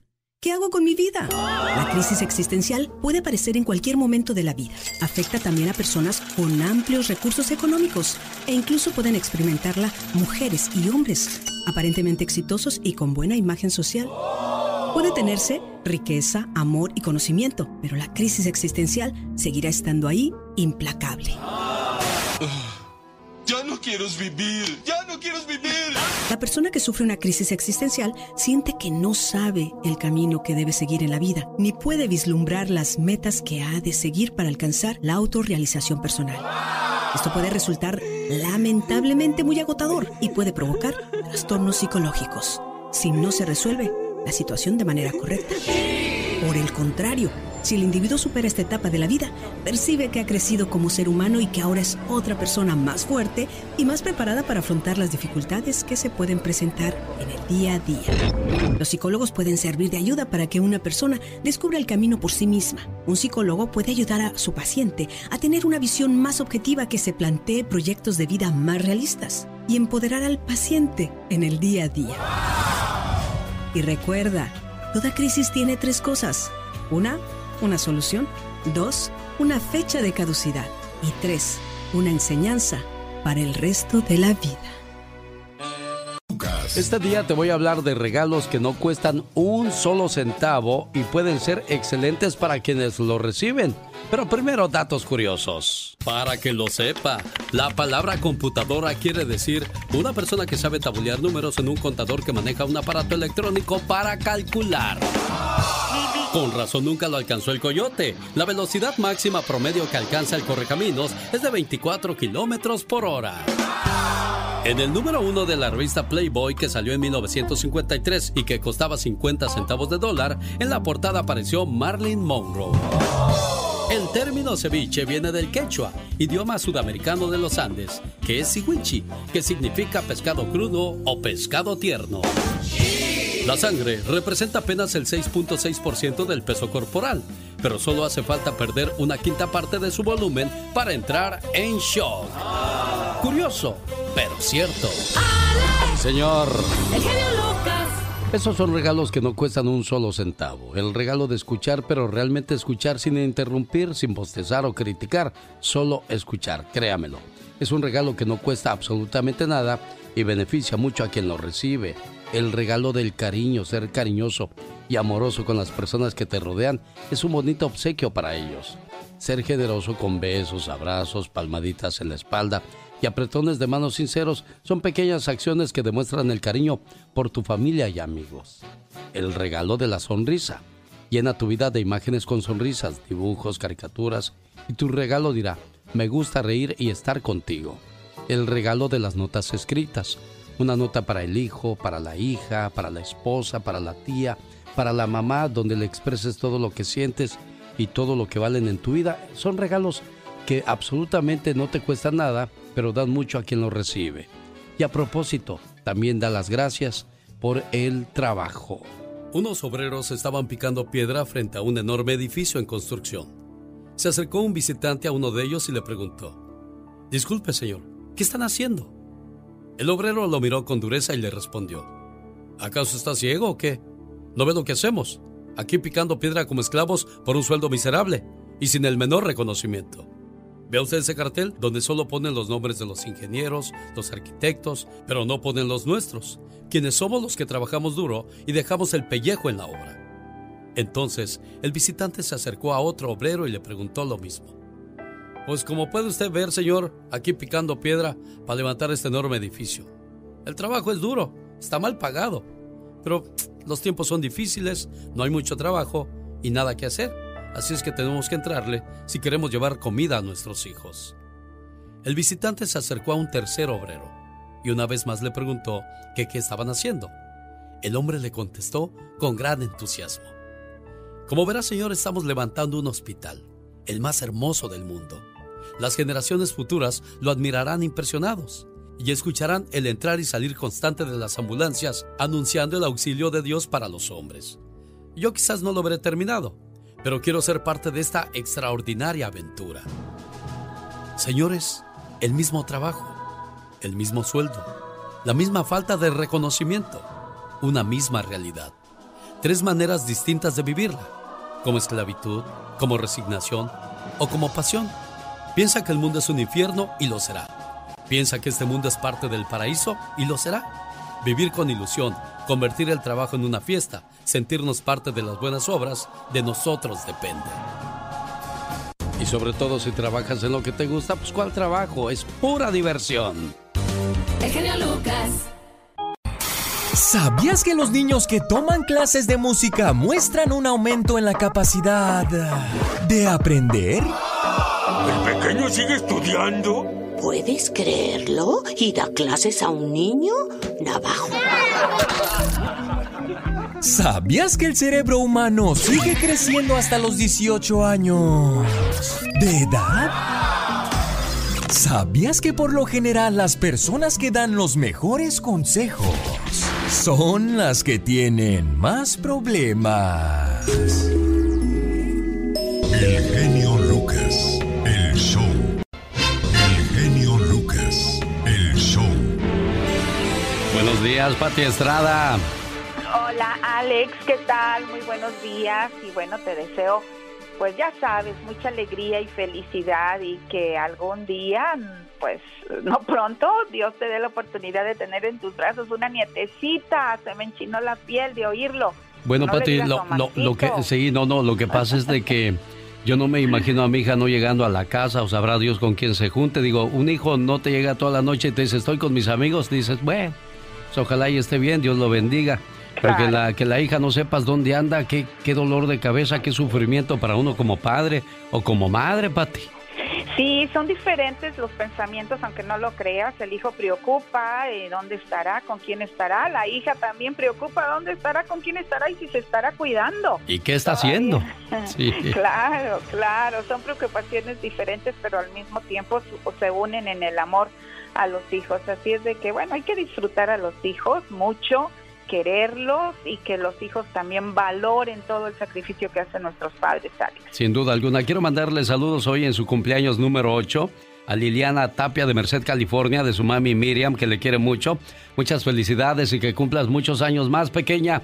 Y pórtate bien y cuídate mucho. Pati Estrada, vengan las informaciones. Gracias, señor. Muy buenos días. Buenos días al auditorio. En Gran Bretaña, Boris Johnson, primer ministro de esa nación, dio positivo por COVID-19, mientras que España registra cifras récord de muertes por coronavirus, pero empieza a disminuir las infecciones en Europa.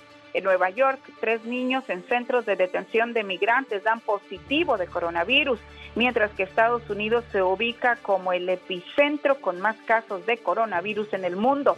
En tanto que Canadá le pide a Estados Unidos que no militarice la frontera norte por el mortal virus. Esto, dicen, perjudicaría las relaciones entre estos dos añejos aliados, según reporta prensa asociada. Y en otros temas, fuera del coronavirus, Estados Unidos acusa al presidente de Venezuela, Nicolás Maduro, de narcoterrorismo. Ofrece recompensa millonaria por su captura. Y recuerde, la única vacuna que hasta hoy se conoce como efectiva contra el coronavirus se llama Quédate en casa y disfruta del show de Alex, el genio Lucas. Oye, Pati, hoy en el Ya Basta vamos a hablar acerca de lo que dijo Donald Trump, de que ya en la, en, en la Pascua todo esto debe de estar listo para regresar a la normalidad. Pero ¿cómo vamos a saber que ya se acabó? Cuando se va el día, que se va el sol, sabemos que se acabó. Cuando se acaba la medicina, sabemos que se acabó. Cuando no vemos dinero en la cuenta bancaria, sabemos que se acabó. Pero ¿cómo vamos a saber que se acabó esto, Pati? Pues son proyecciones que él hace de acuerdo a los datos registrados por sus autoridades de salud y la gente que está a cargo de esta emergencia sanitaria. Son proyecciones que ellos hacen. Sin embargo, la proyección puede fallar si la comunidad no hace o sigue las indicaciones que las autoridades de salud piden, Alex. Nosotros queremos que esto se componga por la salud y sanidad económica del país. Sin embargo, también depende de nosotros que esto vuelva a la normalidad, poniendo de nuestra parte nuestro granito de arena, que son cosas bien básicas. Quédense en casa. Si va fuera para una emergencia, lávese las manos cuando llegue, desinfecte sus manos bien y bonito hasta por 20, 30 segundos y cuídese muy bien de estar su sana distancia, es decir, no mantenerse muy cerca de otra persona sin caer en el pánico, la histeria y también esas acciones que provocan también actos racistas. ¿De verdad será efectivo no, no quedarse en casa, Pati? Eh, ¿Efectivo el, el quedarse en casa? Sí. ¿Será de verdad efectivo? Digo, porque si ese fuese el caso, deberían de exigirnos a todos que nos quedemos en casa, pero tú sales a la calle y ves a mucha gente realizando sus tareas normalmente. Es lo que dicen las autoridades, por eso es que solamente piden, tú no sabes si esa persona que tú ves normalmente sea alguien que trabaje de enfermera y que vaya al trabajo, por eso las autoridades lo, lo indican bien, clara y perfectamente. Solo personal autorizado, el que recoge la basura es personal que tiene que andar afuera. Eh, la persona que va y limpia los hospitales es gente que tiene que andar afuera. Los trabajadores del campo que van a sembrar y a levantar nuestra cosecha, que van a traer la comida a nuestros hogares, es gente de primera necesidad que tiene que andar afuera. Es gente que se está exponiendo al virus porque tienen que, son, son el frente, los primeros en la línea en el combate con este virus invisible, Alex. Y si yo no tengo que andar afuera, si yo no tengo que ir al médico, ayer fui al médico, Alex, rapidito te cuento, y, y me, me pusieron, eh, me tomaron la temperatura, me registraron para entrar a recoger la medicina, porque la tenía que recoger en la farmacia del hospital. Te toman todos los datos y me pusieron una, una bandita en el brazo que traía la fecha, por si me paraba, una policía supiera que yo andaba afuera porque tenía que ir a recoger medicina solamente cuando usted, o porque ya no tiene comida y que tiene que ir a levantar sus alimentos. Esas son necesidades de emergencia, pero ir a, afuera, andar ahí pachangueándose con los amigos, irse a meter a un restaurante que viole las normas de quédate en casa, esos son los riesgos de que se pueda propagar este virus. Señoras y señores, la voz de Pati Estrada regresa el próximo lunes. Pati, feliz fin de semana, cuídate. Feliz fin de semana. Podrá defenderme? Paletas, helados, sándwich, bolis, esquimales, vasitos, chicles con chile, cigarros con cuete. Pásele, patrón, va a llevar los dulces, la cajeta, mejor de coco a Rayanes. Aquí le vamos a dar en que la lleve, sin compromiso, patrón. Tienes que artritis, godornitis, pedernitis, pie de atleta, comezón, le apesta el buche, no puede dormir. Aquí le vamos a curar su enfermedad. Por la mísera cantidad de dos dólares le vamos a dar su frasquito de fosfo Vitacal creador y ejecutivo. A ver, aquí dale al joven, el señor quiere otro. Sí, increíble, ¿no? Como estaba yo viendo la última vez que fui a la Ciudad de México, Pati. Un señor que estaba sentado y, y tenía una, una, una maleta en el piso y dice, ahí dentro de esa maleta está la fortuna. Dentro de esa maleta está el bien de todos sus males. Dentro de esa maleta usted encontrará cualquier tipo de alivio a cualquier problema. Usted necesita encontrar la fortuna, ahí está dentro de esa maleta. le decía yo, y decía yo en, mi, en, en mis dentros, ¿y por qué no la abres y te alivianas? Porque te ves bien amolado, amigo. Bueno, pues es que era de esas personas que hacían el bien al prójimo, Alex. ¿Quién ah, sabe si a la vuelta de la esquina ya tenía su mansión? Ah, no, eso sí. Oye, Pati Estrada, ¿qué tienes el día de hoy? Mm, gracias, Alex. Que no termine, que no termine ese folclore y esa alegría en México. Se lo pido a Dios de todo corazón. Y bueno, lo que tenemos el día de hoy es sobre los cheques del estímulo económico que va a enviar el gobierno a los estadounidenses. Lo que se sabe, Alex, es que podrían ser unos 1.200 dólares por persona y 500 por dependiente o hijo. Todo, todo depende de su salario, ¿verdad? El IRS va a determinar la elegibilidad del que lo va a recibir en base a su declaración de impuestos del 2018 y 2019. Si todavía no hace su reporte de impuestos, hágalo ahora para poder recibir este bono. Eh, si es que califica, obviamente recuerde que es solo un cheque otorgado una sola vez, no es un pago que vaya a recibir mes tras mes durante la emergencia sanitaria. ¿Cómo voy a recibir ese cheque? Me preguntan. Bueno, pues el dinero llegará vía transferencia electrónica a su banco, a los contribuyentes que pidieron depósito directo en sus cuentas bancarias. Lo depositarán en el número de cuenta de banco que usted dio cuando hizo su declaración de impuestos del 2018 o 2019. Perdón. Eh, les cuento que el secretario del Tesoro, Steven Mnuchin, dijo a la prensa que los cheques comenzarían a enviarse unas tres semanas después de que el decreto sea ya firmado por el presidente. Aún no se sabe cómo lo van a recibir las familias que pues que no pidieron pago directo a su banco y todavía hay mucha confusión entre la población en este sentido, Alex. Otra pregunta, pues, Patti, este, por ejemplo, si yo no tengo documentos, pero tengo tres hijos que nacieron aquí, ¿vamos a recibir apoyo también quienes estamos en esa situación? Bueno, es que los hijos son dependientes, no son contribuyentes, es para los contribuyentes ah, que declaran impuestos. Todavía hay mucha confusión en el tema, Alex, porque, por ejemplo, personas que trabajan por contrato, personas que pues va a haber muchas personas que no van a calificar aún siendo ciudadanos o residentes de este país. Me imagino que los indocumentados pues también están en el limbo lamentablemente.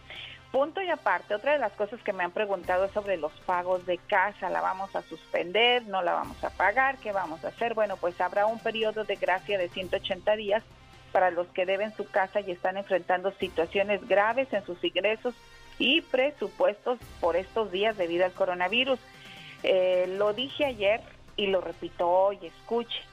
Comuníquese con sus acreedores, pídales información sobre cómo someter una solicitud de pedir tiempo para pagar sus casas. No solamente déjelo de pagar porque usted escuchó en la radio o en los noticieros, en la televisión. No, no deje, no deje de pagar nomás así porque sí, ¿ok? Usted tiene que comunicarse con su financiera, con su mortgage, con su prestamista para poder hacer un acuerdo, llenar una solicitud y poder tener este periodo de gracia de 180 días, pero usted tiene que comunicarse con sus acreedores. Por otro lado, Alex, también he estado recibiendo llamadas de tu radio escuchas que me informan sobre supermercados que están aumentando increíblemente los precios de los productos de la canasta básica. Canasta básica quiere decir huevo, frijol, leche, tortillas, o sea, todo lo que necesitamos para alimentarnos. Hay supermercados, sobre todo hispanos, que están alterando los precios de manera increíble.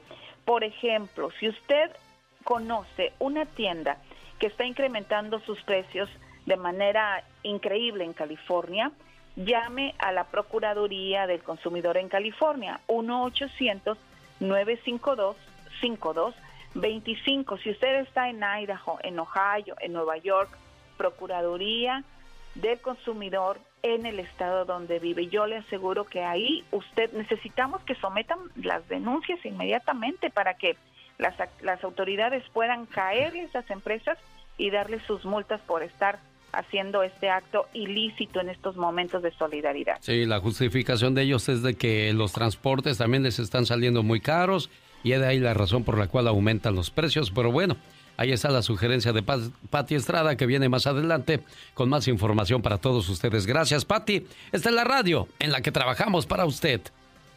En 1994 se escribió esta canción y, se y sale a la luz o sale a las radios en 1996. ¿Qué pasaba en aquellos días en el mundo? En este año nace Dolly, la primera oveja clonada exitosamente. Her name is Dolly. Seven months old, she may not be the monster imagined in a science fiction fantasy. Yet the cuddly Finn Dorset lamb may represent a major landmark in the history of genetic engineering. Sale a la venta la famosa pastilla azul, mejor conocida como la Viagra. El éxito de la Viagra fue prácticamente instantáneo. Who's asking about Viagra? En este año nace Hotmail, el primer correo electrónico que hoy en día cuenta con más de 1.3 billones de cuentas en todo el mundo. Check your Hotmail whenever you want, because you'll never know what you'll find. Hotmail, it's where you're at. En Japón se lanza al mercado la famosa consola de videojuegos Nintendo 64.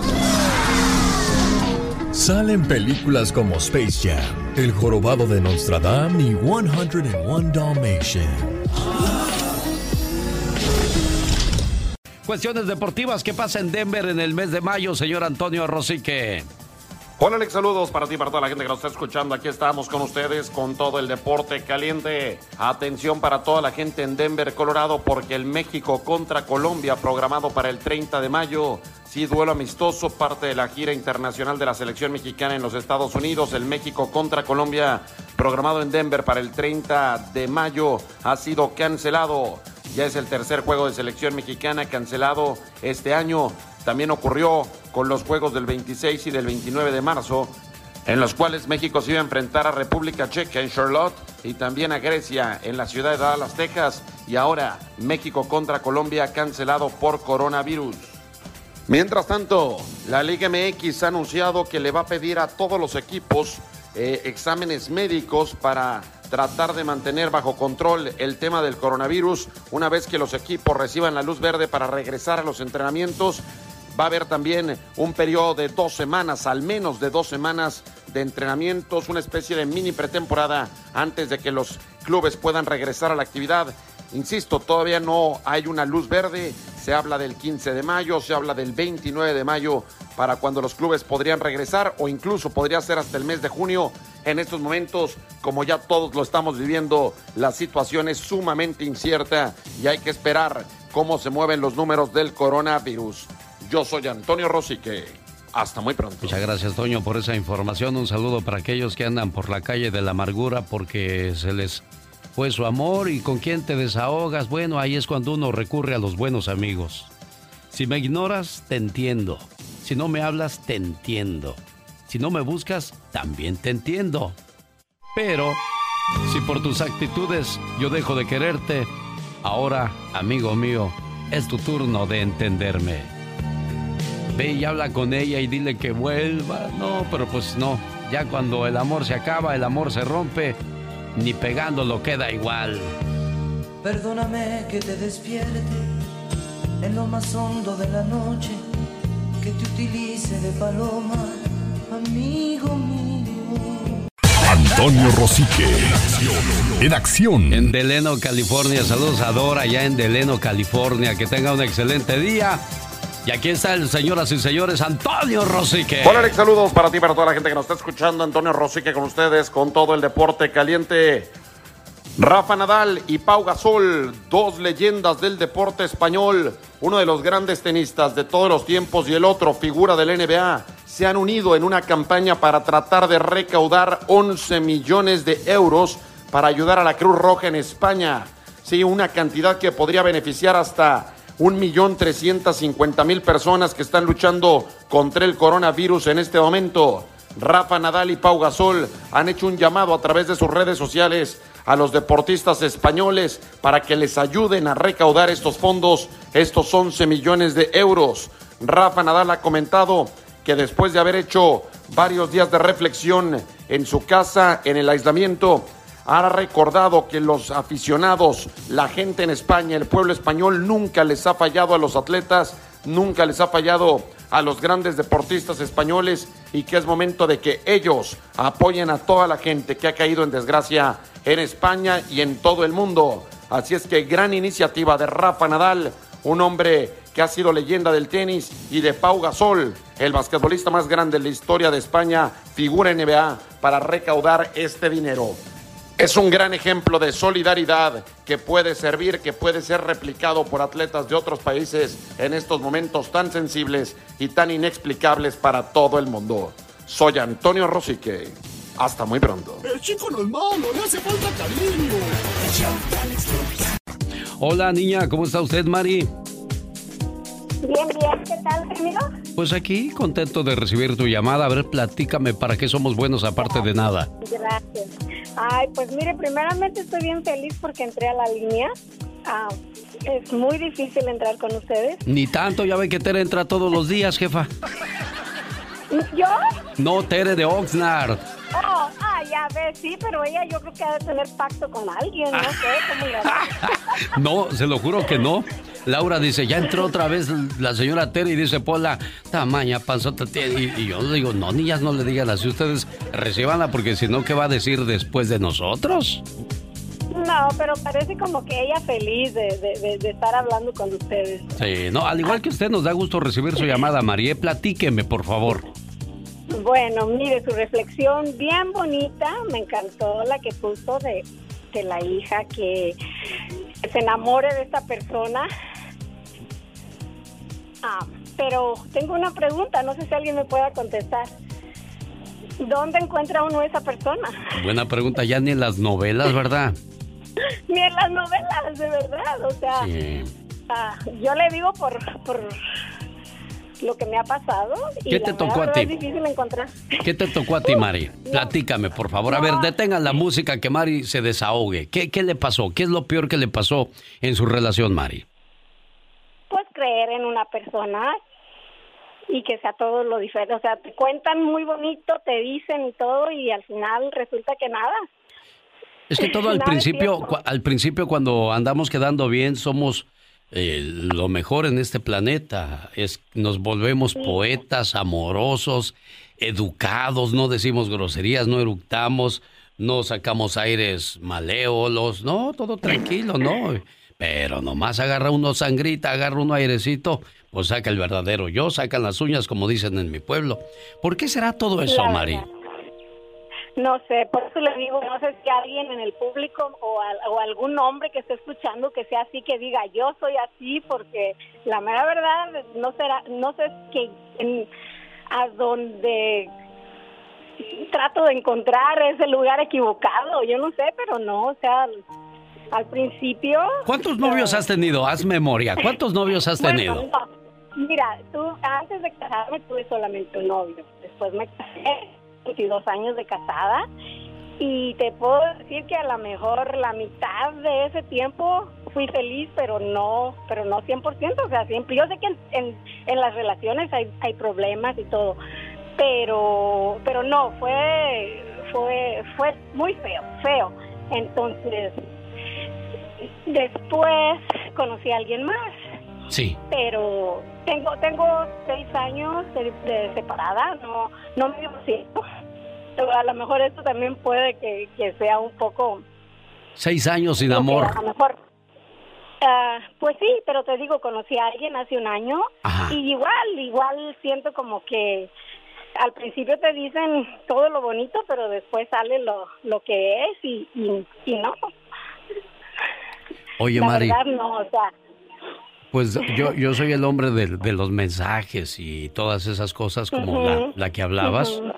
Escucha, a lo mejor nosotros somos los del error, en este caso a lo mejor eres tú. Escucha esta historia y luego me dices.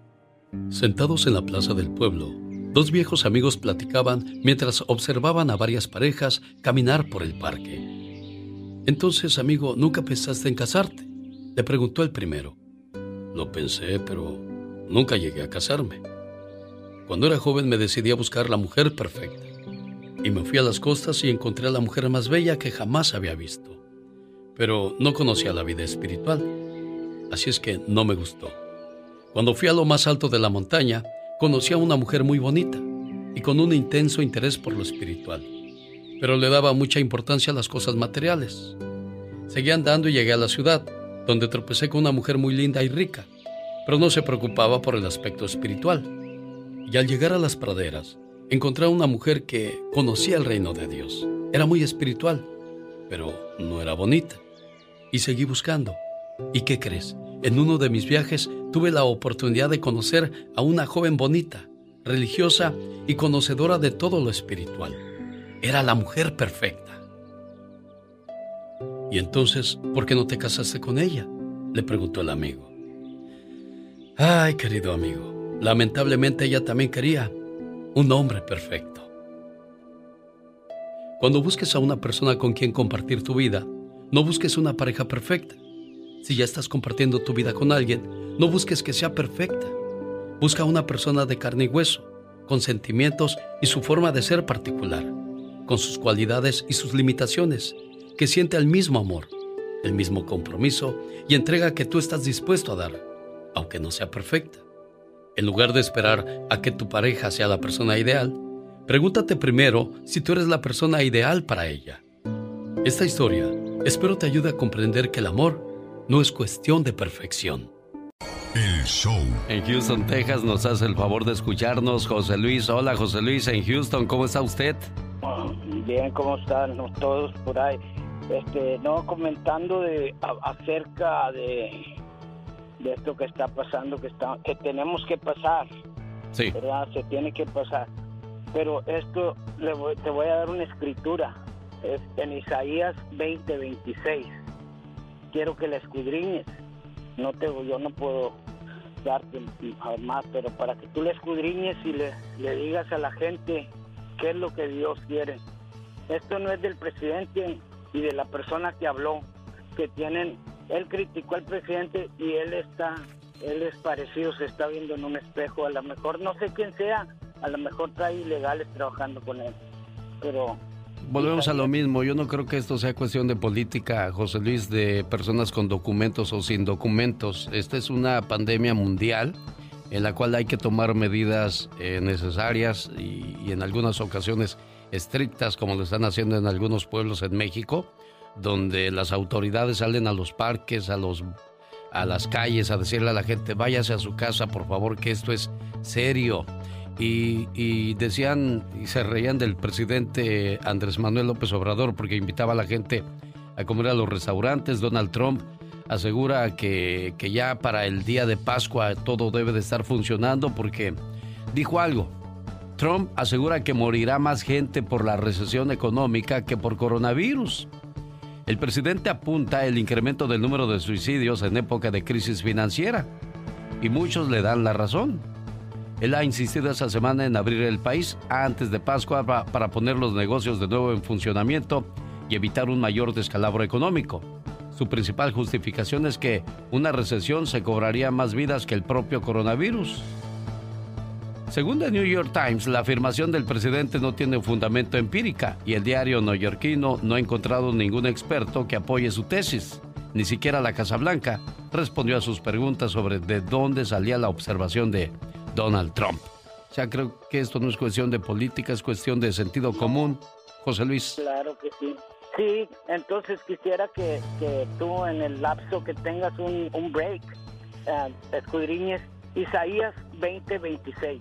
Usted ya, ya le dio una, una leída. ¿Qué, ¿Qué es lo que encontró más sobresaliente? Usted, que se eh, dice Dios, manténgase, vete y escóndete en tu casa y mantente, mantente adentro de tu casa escóndete hasta que pase esta indignación, que es la indignación, la ira de Dios.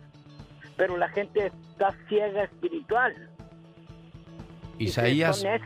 Isaías 20:20, sí, sí, ya, ya se está hablando mucho de este de este versículo en la en la Biblia. Sí, cómo no, con todo el gusto del mundo. Y explíquele a la gente lo que lo que es la verdad. Perfecto. Dios te bendiga. Gracias. Le agradezco mucho, José Luis. Un saludo para Pedro en la ciudad de Los Ángeles, California, que me imagino que va rumbo a su trabajo y dice que en las carreteras pues comienza a verse tráfico normal, como que si no estuviese pasando nada, Pedro. ¿Qué, pasó? ¿La gente piensa que esto ya se acabó? desgraciadamente, mi genio, como le dije, este, la gente, y, imagínense ahorita que aprobaron la ayuda y, y dejan totalmente eh, abandonados, olvidados a los ilegales, que como dicen, como dicen ellos, no, este, pagan taxis y todo.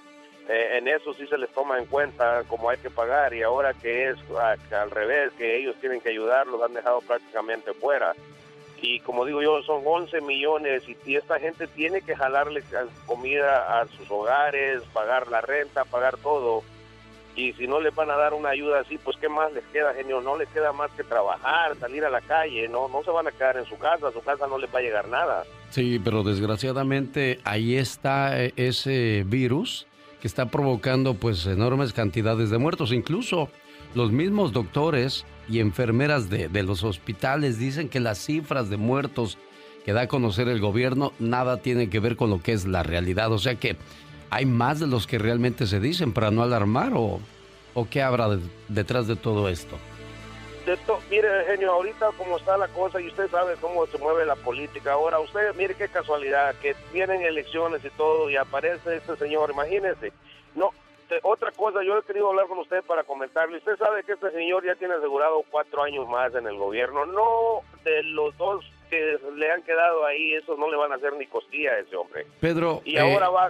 Sí, mire, esto no tiene nada que ver con política, esto no tiene nada que ver con poderío de los países, esto es realmente una contingencia mundial, no es de Estados Unidos, no es de México, porque lo mismo dicen de Andrés Manuel López Obrador y... No, genio, discúlpeme, pero mire una cosa, ok, que, mire, ahorita con la, de todo se aprovechan, ok, ¿qué pasa? Los ilegales no votan, los residentes el, los residentes, residentes tampoco, pero los ciudadanos sí. Con esa ayuda, ¿usted cree que este hombre no se va a echar a todo el mundo a la bolsa? Sí, bueno, al menos en Estados Unidos puede que así esté pensando muchos de los beneficiados acerca de la ayuda económica que estará llegando Creo que los, eh, me informo bien con Pati Estrada, los hijos de, las personas que no tienen documentos, si van a recibir esa asistencia, ¿eh? Oh, qué bueno, eso sería magnífico, genio. Y el otro día, así rapidito, ya lo último, eh, estaba viendo la noticia, por eso con odio ver noticias. Un periodista le hizo la pregunta al señor, le dijo, ¿y qué hablas de los, de los, qué hablas de los ah, ilegales? Y dijo él, los ilegales, los uh, como le llama él, lo que sea, dijo, para mí es lo mismo, o sea, no van a agarrar ayuda, así tan déspota el señor que no, increíble, ¿no? En un país como los Estados Unidos. Siempre ha sido su temática, siempre ha sido su manera de ser así. Desgraciadamente eso no debe de sorprendernos y volvemos a lo mismo. La única manera en que podemos acabar con esas cuestiones es votando. Y hay mucha gente que es ciudadana y desgraciadamente no se registra para votar y el día de, las elecciones no salen porque prefieren ver un partido de fútbol o, las novelas del momento. Creo que mientras no cambie nuestra mentalidad, pues seguiremos igual, en las sombras. Pedro, que tengas un excelente día y un placer enorme saludarte. Igualmente, genio. Gracias y que se la pase muy bien, que tenga un feliz fin de semana, ¿eh? Hoy a las 4 de la tarde vamos a hacer una oración por todas las personas que han sido afectadas por esta situación, tanto física como emocionalmente y económicamente. Mucha gente me, ha mandado mensajes y dice, ¿una oración? ¿Y de qué sirve una oración? Bueno, si en nuestra creencia, en nuestra fe, en nuestra esperanza está una oración, ¿por qué no?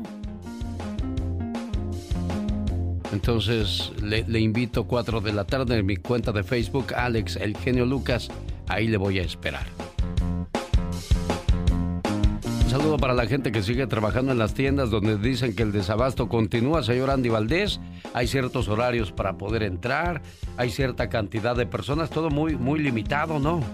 Muy limitado, Alex, y lo bueno de todo esto es que hay algunas tiendas que le dan la facilidad a las personas, este, a los seniors, ¿verdad? Para que entren a las tiendas, eh, creo que una hora antes de que abran, para que ellos solitos puedan comprar sus cosas, porque pobrecitos hay veces que llegan y pues ya, ya no hay nada en los anaqueles, Alex. En 1911 no existían las famosas tiendas que vemos hoy día, repletas de, de pasillos y de artículos de primera necesidad. En aquellos años tenías que llegar a la tienda y decirle al, al dueño, me da por favor un jabón, deme un aceite, un azúcar. O sea, y todavía en muchos pueblos es así, ¿no, señor Andy? Sí, y, fíjate que qué bonito esto ya cuando encuentras eso en los pueblos, ¿no? Cuando tú vas a, una tienda, ¿cómo, ¿cómo ordenas tus cosas, Katrina, cuando vas a México? Me ayudan yo ordeno también así como dices tú, me da un aceite, me da una crema, me da esto y ellos son los que me los dan. Yo no me no lo hago para nada, no busco para nada, ellos me dan todo. Oh, qué intenso. Has de tener muchas influencias. Tiene eh, palanca. En 1900, sí. en 1912 los dueños de California eh, de unas tiendas llamadas Alfabeta, Foods Market y Wars Grocery decidieron ahorrar en, en gastos de personal y transformaron sus establecimientos en, almacenes grandes donde el cliente pasaría y tomaría los alimentos que necesitara de unos anaqueles y al final pagarían en una caja antes de salir. Esta idea revolucionó el mercado de la alimentación y esto comenzó en el año de 1912 en California, desde donde le mando un saludo con todo el gusto del mundo a la gente que nos hace el favor de acompañarnos a esta hora del día. Qué bueno que te gusta el show es que este está hiper mega super. Nos gusta un chorro el programa. Se le dan la oportunidad a la gente de playarse uno, de que lo escuchen, porque el ser humano debe ser escuchado y saber escuchar. Buenísimo. ¿Vas a felicitarte? Mucho, nos agrada mucho. Y sigue contando charras. El show del Lucas.